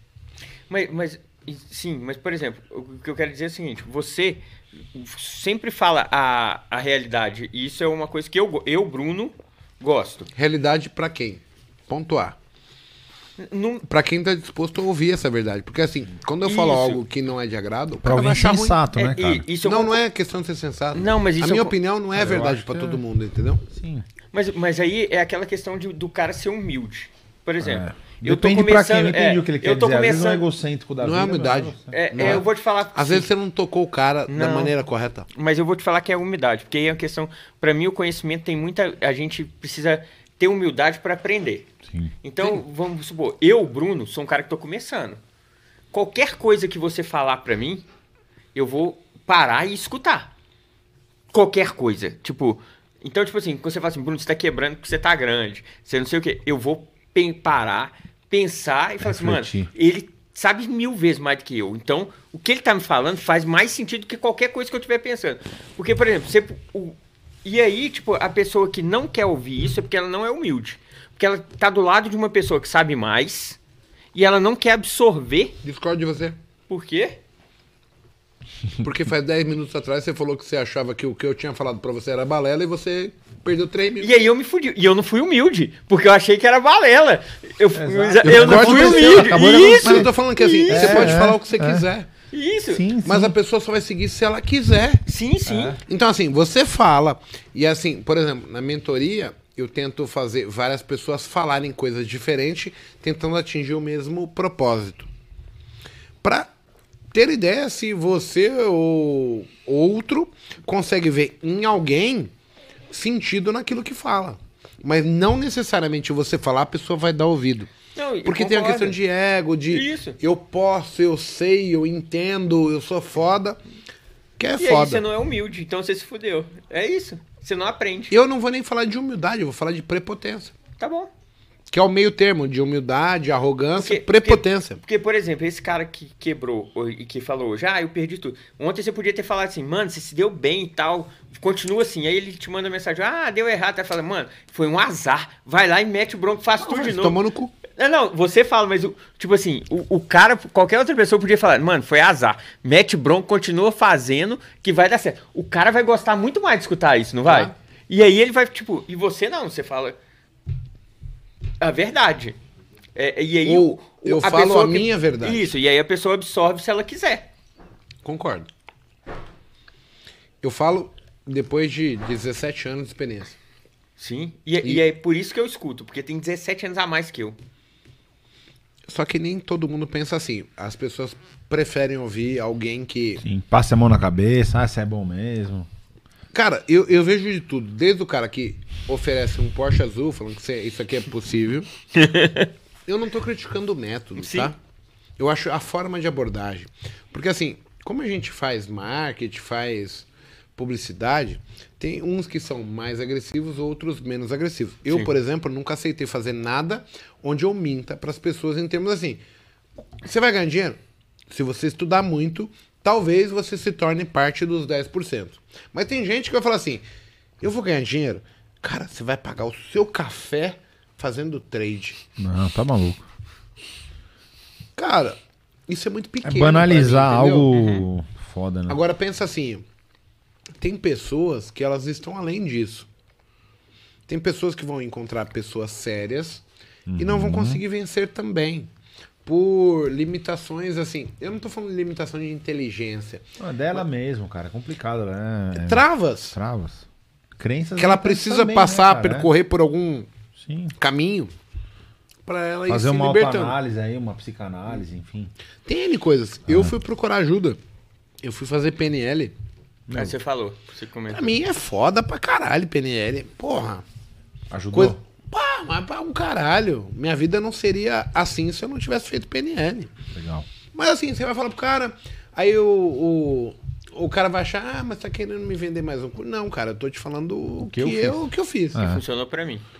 E assim, eu não acho que as pessoas têm que fazer o que eu falo, elas têm que fazer o que elas acham bom pra ela.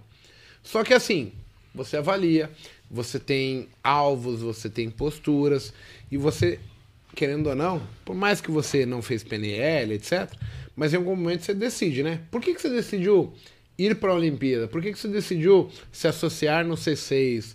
Por que, que o Bruno decidiu sair do banco? Ele julgou algo que para ele talvez fizesse Fizesse muito sentido. sentido. Então, quando você decide, você não pode pontuar os outros, você tem que pontuar o que você achou que era, talvez não é. Uhum. E aí você tem que mudar. Uhum. As pessoas não estão dispostas a mudar. Sim, isso eu concordo. É, aquilo que você tá falando, tipo, ninguém. O cara não assume o erro dele. Você pontuou a sua irmã. Eu vou te falar, eu há pelo menos 10 anos eu tento ajudar o meu irmão. Ajudar como? Fazer ele engatar no que eu acho que é a oitava maravilha do mundo. Eu. Cara, nem um caralho. Eu sou o cara ruim, eu sou o cara arrogante, eu sou o cara que só fode a vida dele. Só que assim, eu tenho sucesso e ele só se fode. E eu não sei mais o que falar. Então, assim, eu me frustro também por querer impor o que eu penso, Sim. querendo o bem das pessoas. Hoje eu falo assim, amigão, se tu não quiser mudar, É, é nem aquela- o demônio vindo aqui É a história mudar. do cara que tá se afogando. Às vezes você vai tentar salvar, só que ele vai te puxar. O cara não quer ser salvo, entendeu? Então, Cada é um bem come a merda que tá batendo, irmão. É. Escreve o que eu É. tô te falando. As pessoas não estão ali pra te ajudar. Não. Ou você se ajuda, porque assim ninguém. Ou é autoajuda ou acabou, né, cara? Não tem Não- essa. não tem Por isso que como, tem um livro tá? de autoajuda. O pessoal, É. ele é falho nisso. Não vai cair do céu, dinheiro não nasce em árvore, as Exato. oportunidades não nascem em árvore. Ou você faz por merecer, faz por você, coisas que fazem sentido, ou não dá certo. Sim. Só que assim, é muito fácil pontuar quando você chegou no sucesso. Pro cara que tá ali no meio do Vucu Vucu no caldeirão, é difícil pra um caralho, porque teoricamente ele acha que ele já trabalhou pra um caralho, que ele já estudou pra um caralho, que ele eh, ajudou pra um caralho, que ele fez tudo mais do que os outros. Só que o resultado não tá vindo. E pra mim hoje só significa uma coisa. Significa que tudo que ele fez precisa ser feito de outra maneira, porque ele descobriu tantas coisas que ele não precisa fazer mais, porque já não deu Não certo. deu certo. É, o cara fica querendo resultado diferente fazendo a mesma coisa. Exato. Não então faz o cara trava na limitação psicológica dele. Porque aí ele começa a se achar um frustrado, ou um cara que não tem sorte, que o mundo não é Praguejar, pra ele. Exato. mundo, né? E aí, só que assim, fracasso todo mundo tem. Uhum.